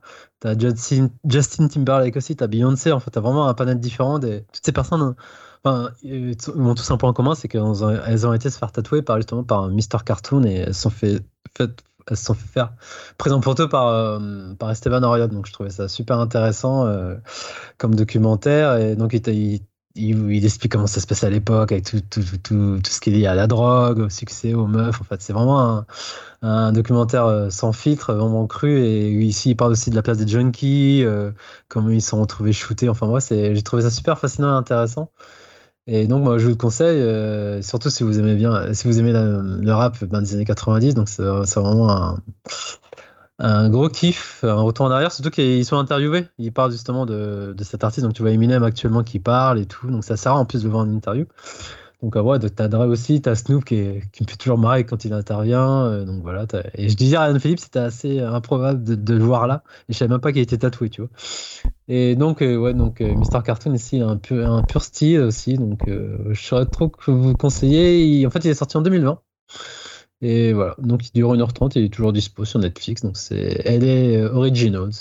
Si ça vous plus, je pense que ça devrait plaire à Julien aussi, vu qu'il aime bien. Enfin, je pense qu'il a grandi. Enfin, si tu connais tout, tout ce courant musical, donc. euh, Ouais, c'est- ça m'intéresse. Je, regarde sympa ça. a l'air pas mal, ouais. Il y a des bons documentaires sur sur. Netflix quand même. hein. Bah, il faut bien qu'il ait quelque chose de bon. le vieux que je suis est toujours là. ça et Non, euh, le documentaire sur Guy Georges que j'ai vu. non, il était pas mal. Allez, il faut savoir que Julia a une passion serial killer, hein, on le rappelle. On en est toujours là. Il faut essayer de le sortir de cette, euh, de cette obsession, hein, euh, pauvre Julien. On va finir avec un dernier conseil jeu vidéo par Jérémy. Tu nous en avais parlé un petit peu en off et ça donnait euh, pas mal envie. Eh ben, sur un conseil de Julien, encore une fois, bravo. hein, euh. Ah, Bon, ça va être court, mais euh, si vous voulez partir, hein, je ferme la lumière, je me barre. hein. Ah, merde Ah, il m'a montré ça dure longtemps. Oh là là non, non, non, bah non, mais attendez, il- attends, pour Il une faut faire fois, les choses bien. Ah, on fait pas. non oui, mais sinon, voilà, ça on sert est, à on est lancé, on est lancé. On il est faut- lancé, On voilà. finit pas le podcast euh, comme un dune, Et on puis- le finit bien. Et puis les gens seraient déçus. On va parler d'un jeu qui est sorti donc le 16 septembre 2021. Pour Ah bah une ouais, fois. non, Alors, on est dans franchement, ça vaut l'actu le là. coup. Il faut y Donc aller. c'est sur Switch. Je crois qu'il est sorti aussi ailleurs, mais on va parler plutôt de celui de le, jeu sur Switch. Version Comment que t'as testée. PC et Switch. Ouais, ouais, c'est ça. Voilà, c'est ça. Pour 24,99€ seulement. Madame, c'est Ah, pas cher, venez en acheter un. Édité par Chuckfish. Je crois que c'est une boîte chinoise. Voilà. Pour là, c'est pour présenter un petit peu. Donc ça s'appelle. On n'a pas dit le nom. C'est Eastward. Donc euh, euh, un jeu donc qui vient de sortir. On va suivre les aventures en 2D de John, un mineur ba- barbu taciturne mais costaud, et la jeune Sam, jeune fille aux cheveux blancs qui a l'air bien mystérieuse. Je ne vous dévoilerai pas le pitch car euh, il flirte un peu avec du post-apo, monde souterrain, entité dévastatrice baptisée miasme. Voilà, je peux pas trop en parler. Je pourrais même dire un peu presque quelque part Matrix pour vous, pour vous teaser un peu et pour vous donner envie. Mais je n'en dirai pas plus. Alors, la relation entre nos deux héros est loin d'un The Last of Us hein, euh, et se veut faussement naïf, c'est sans pour autant négliger l'attachement que l'on peut avoir pour eux. hein. Ici, on est dans un jeu en pixel art, un somptueux qui a sa propre identité, ça qui est intéressant. Et ce que l'on peut dire, c'est que c'est un véritable melting pot de ce que l'on aimait dans les grands jeux d'aventure d'antan et les mécanismes de jeux d'aventure actuels. Et c'est vraiment un bon mélange de tout ça. Alors, d'autres fois, qu'est-ce qu'on va retrouver? On va retrouver des graphismes en pixel art vraiment très jolis, comme je le disais, en vue du dessus, comme un Zelda, avec des personnages qui m'ont rappelé étrangement, et ça qui est drôle, ça m'a rappelé Maniac Manson et Day of the Tentacle, euh, vous savez, les jeux en euh, point and click de chez LucasArts. On est vraiment dans ce genre de, de personnages. C'est vraiment sympa à jouer en nomade sur la Switch, car euh, si le jeu est, comme je vous l'ai dit, en 2D typé 16 bits, les lumières et ombres sont gérées en 3D, ce qui rend le jeu extrêmement joli. En termes de mécanique de jeu, on a une trame classique d'aventure qui reste assez linéaire. Attention, hein, c'est pas un monde ouvert, alors ça peut rassurer certains qui se diront putain encore un monde ouvert c'est chiant. Là non, on est vraiment dans du classique jeu d'aventure, village, discussion avec euh, différents protagonistes et donjons. Les donjons sont blindés d'énigmes façon Alundra. Alors pour ceux qui se rappellent, c'est un jeu qui était sorti sur PlayStation. Euh, alors, les, ouais, c'est- les énigmes, c'est plus du, du Alundra que du, du Zelda, par exemple. hein. C'est un petit peu plus costaud. Les deux héros, avec leurs compétences propres, comme l'attaque à distance pour John euh, et le corps à corps, et les pouvoirs magiques de Sam, vont nous obliger à réfléchir pour avancer dans les donjons et choisir le bon personnage en fonction euh, de, de l'énigme qui est en face. Les interactions m'ont rappelé pour le coup un peu le fameux Goof Troop. Hein. Rappelez-vous, un jeu qui était donc la bande Dingo hein, de Capcom qui était sorti sur Oh, SNES. Merci Jérémy, t'es mortel ce jeu en plus. euh, Eh je dis oui. pas de bêtises, c'est Mikami Ouais, en ouais, plus. derrière. Mikami. Et ben, et ben là, on a ce, tout de suite, on a ce- ce- cette relation. Alors, par contre, peut-être le petit défaut, c'est qu'on pourra pas y jouer à deux, hein, puisque c'est un jeu qui se joue à, à un joueur. Euh, et c'est quand même plus compliqué quand même qu'un Goof Troop. hein. Euh, et d'ailleurs, peut-être heureusement, parce que Ghost c'était quand même très familial, là, ça va, c'est un petit peu plus poussé. En prime, il y a un jeu dans le jeu, puisqu'on va retrouver un espèce de Dragon Quest 1 mélangé avec du Final Fantasy tout début en noir et blanc, genre euh, façon euh, vieux jeu, mais un vrai jeu à l'intérieur, hein, qui se joue au tour par tour. Euh, mais je vous en dis pas plus hein, pour l'histoire, hein, je ne veux pas spoiler. Pour ce qui est des mécaniques plus modernes, donc là c'était plutôt pour le côté ancien. Pour les mécaniques plus modernes, c'est du côté euh, de la collecte de nourriture et de matières premières que l'on sent qu'on est dans un jeu récent, puisqu'il va souvent falloir passer par la case cuisine et préparer des recettes afin de récupérer des cœurs de vie, euh, enfin des cœurs de la vie quoi, mais aussi des compétences complémentaires pour arriver au bout de boss type et pattern. Euh, pas forcément compliqué, mais qui demandera quand même un peu de temps pour comprendre le fonctionnement et un petit peu de doigté. Mais Greg, tu peux y aller les yeux fermés, ça passe crème. Donc c'est aussi et surtout en termes de rythme et de scénario que le jeu est réussi. Euh, sous ses airs faussement naïfs, comme je le disais, le jeu nous propose un scénario qui prend de l'envergure au fur et à mesure que le jeu avance, mais c'est aussi sa force. Donc on va pas spoiler, je le disais tout à l'heure. Entre 20 et 30 heures de jeu sont les éditeurs, moi j'en suis à un peu plus de 10 heures, hein, et euh, j'ai vraiment pas envie de lâcher la manette, sauf pour venir enregistrer bien sûr Upcast, parce que c'est quand même sympa aussi. Pour conclure, je dirais que c'est une réussite qui arrive à allier le meilleur du jeu d'aventure des années 90 avec les bonnes idées actuelles, particulièrement en termes de rythme, de crafting et de scénario. Les petits reproches, parce que hein, rien n'est parfait, qu'on pourrait lui, lui faire du coup, c'est pour ma part le début et l'épilogue qui est un petit peu long. Euh, et aussi, il y a des espèces de petits allers-retours qui augmentent euh, euh, maladroitement la durée de vie. Et c'est un petit peu chiant. Des fois, on pourrait dire, vas-y, on, retourne directement à la cabane. On n'est pas obligé de refaire tout le chemin pour y retourner. Je voulais dire le prologue, ça. hein? Hein? Le prologue, tu disais, parce que tu parlais d'épilogue. Ouais. Ah, oui, oui, pardon. C'est voilà, c'est oui, oui, oui, c'est pardon. Oui. Vous aurez compris. Ouais, non, non, mais Oui, oui, mais désolé. Oui, oui, non, non, voilà, le- effectivement. ça aurait pu être Euh, la fin qui est très, très lente, mais comme tu l'as pas fini. Ah bah oui, bah, comme j'ai pas fini, c'est vrai que c'était pas logique. Merci euh, de, de me reprendre à ce niveau-là. Euh, pour pousser l'expérience de jeu, un gameplay un peu plus précis, particulièrement lors des combats, aurait été le bienvenu, avec pourquoi pas une petite roulade ou un petit système de protection. Ça, ça manque un peu, hein, juste protéger, parce que là, du coup, c'est un petit peu, peu limite. Attention également, on est loin d'un univers épique qu'on trouvait dans un Secret of Mana, par exemple, ou un Zelda. Hein, c'est pas la grande épopée euh, lyrique, etc., etc. On est plus dans l'univers mignon d'un Mother 3 ou d'un Earthbound. Donc euh, voilà, plus réel, voilà. c'est moins, moins, moins épique, on va dire. Et je parle en termes d'univers, mais pas en termes de gameplay, hein, parce qu'on retrouve quand même, c'est quand même assez sympa.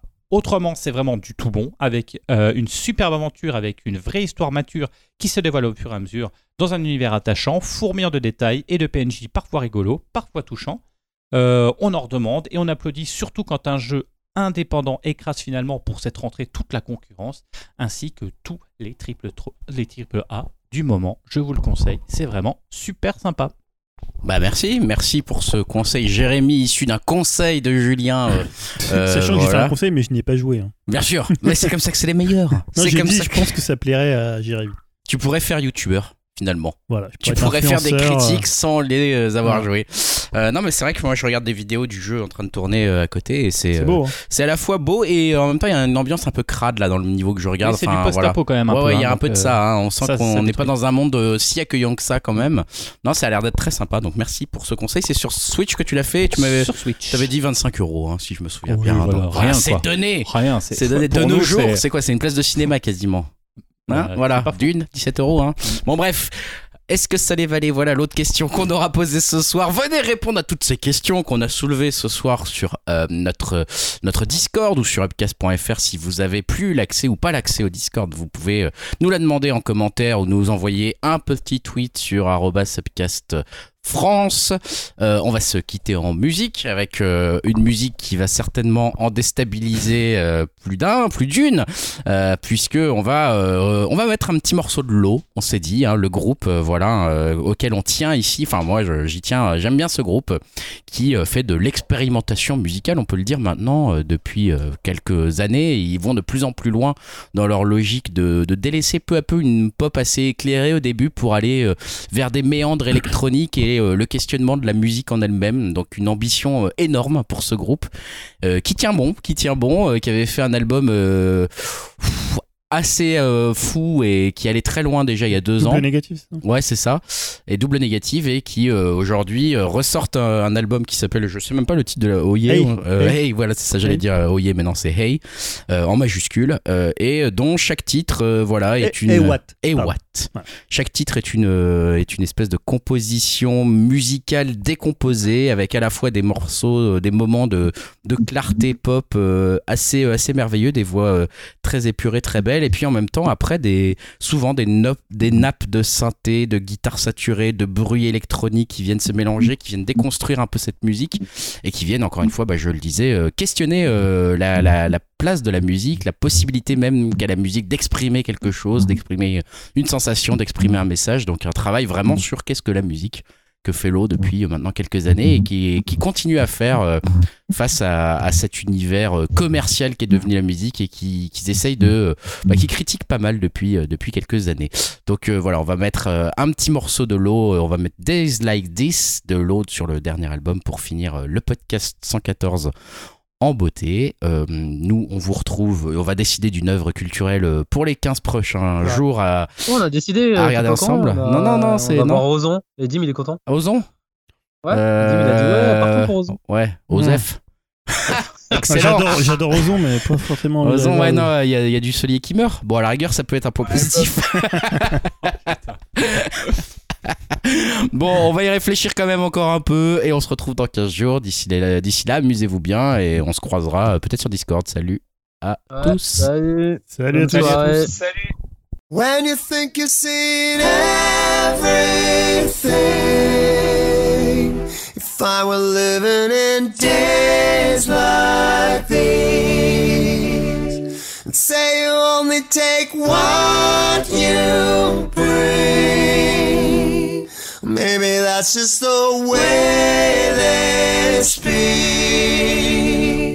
Know that I would do anything.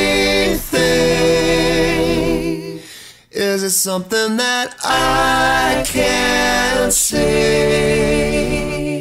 Everybody just chased by dreams. That's why we're living in days like these again.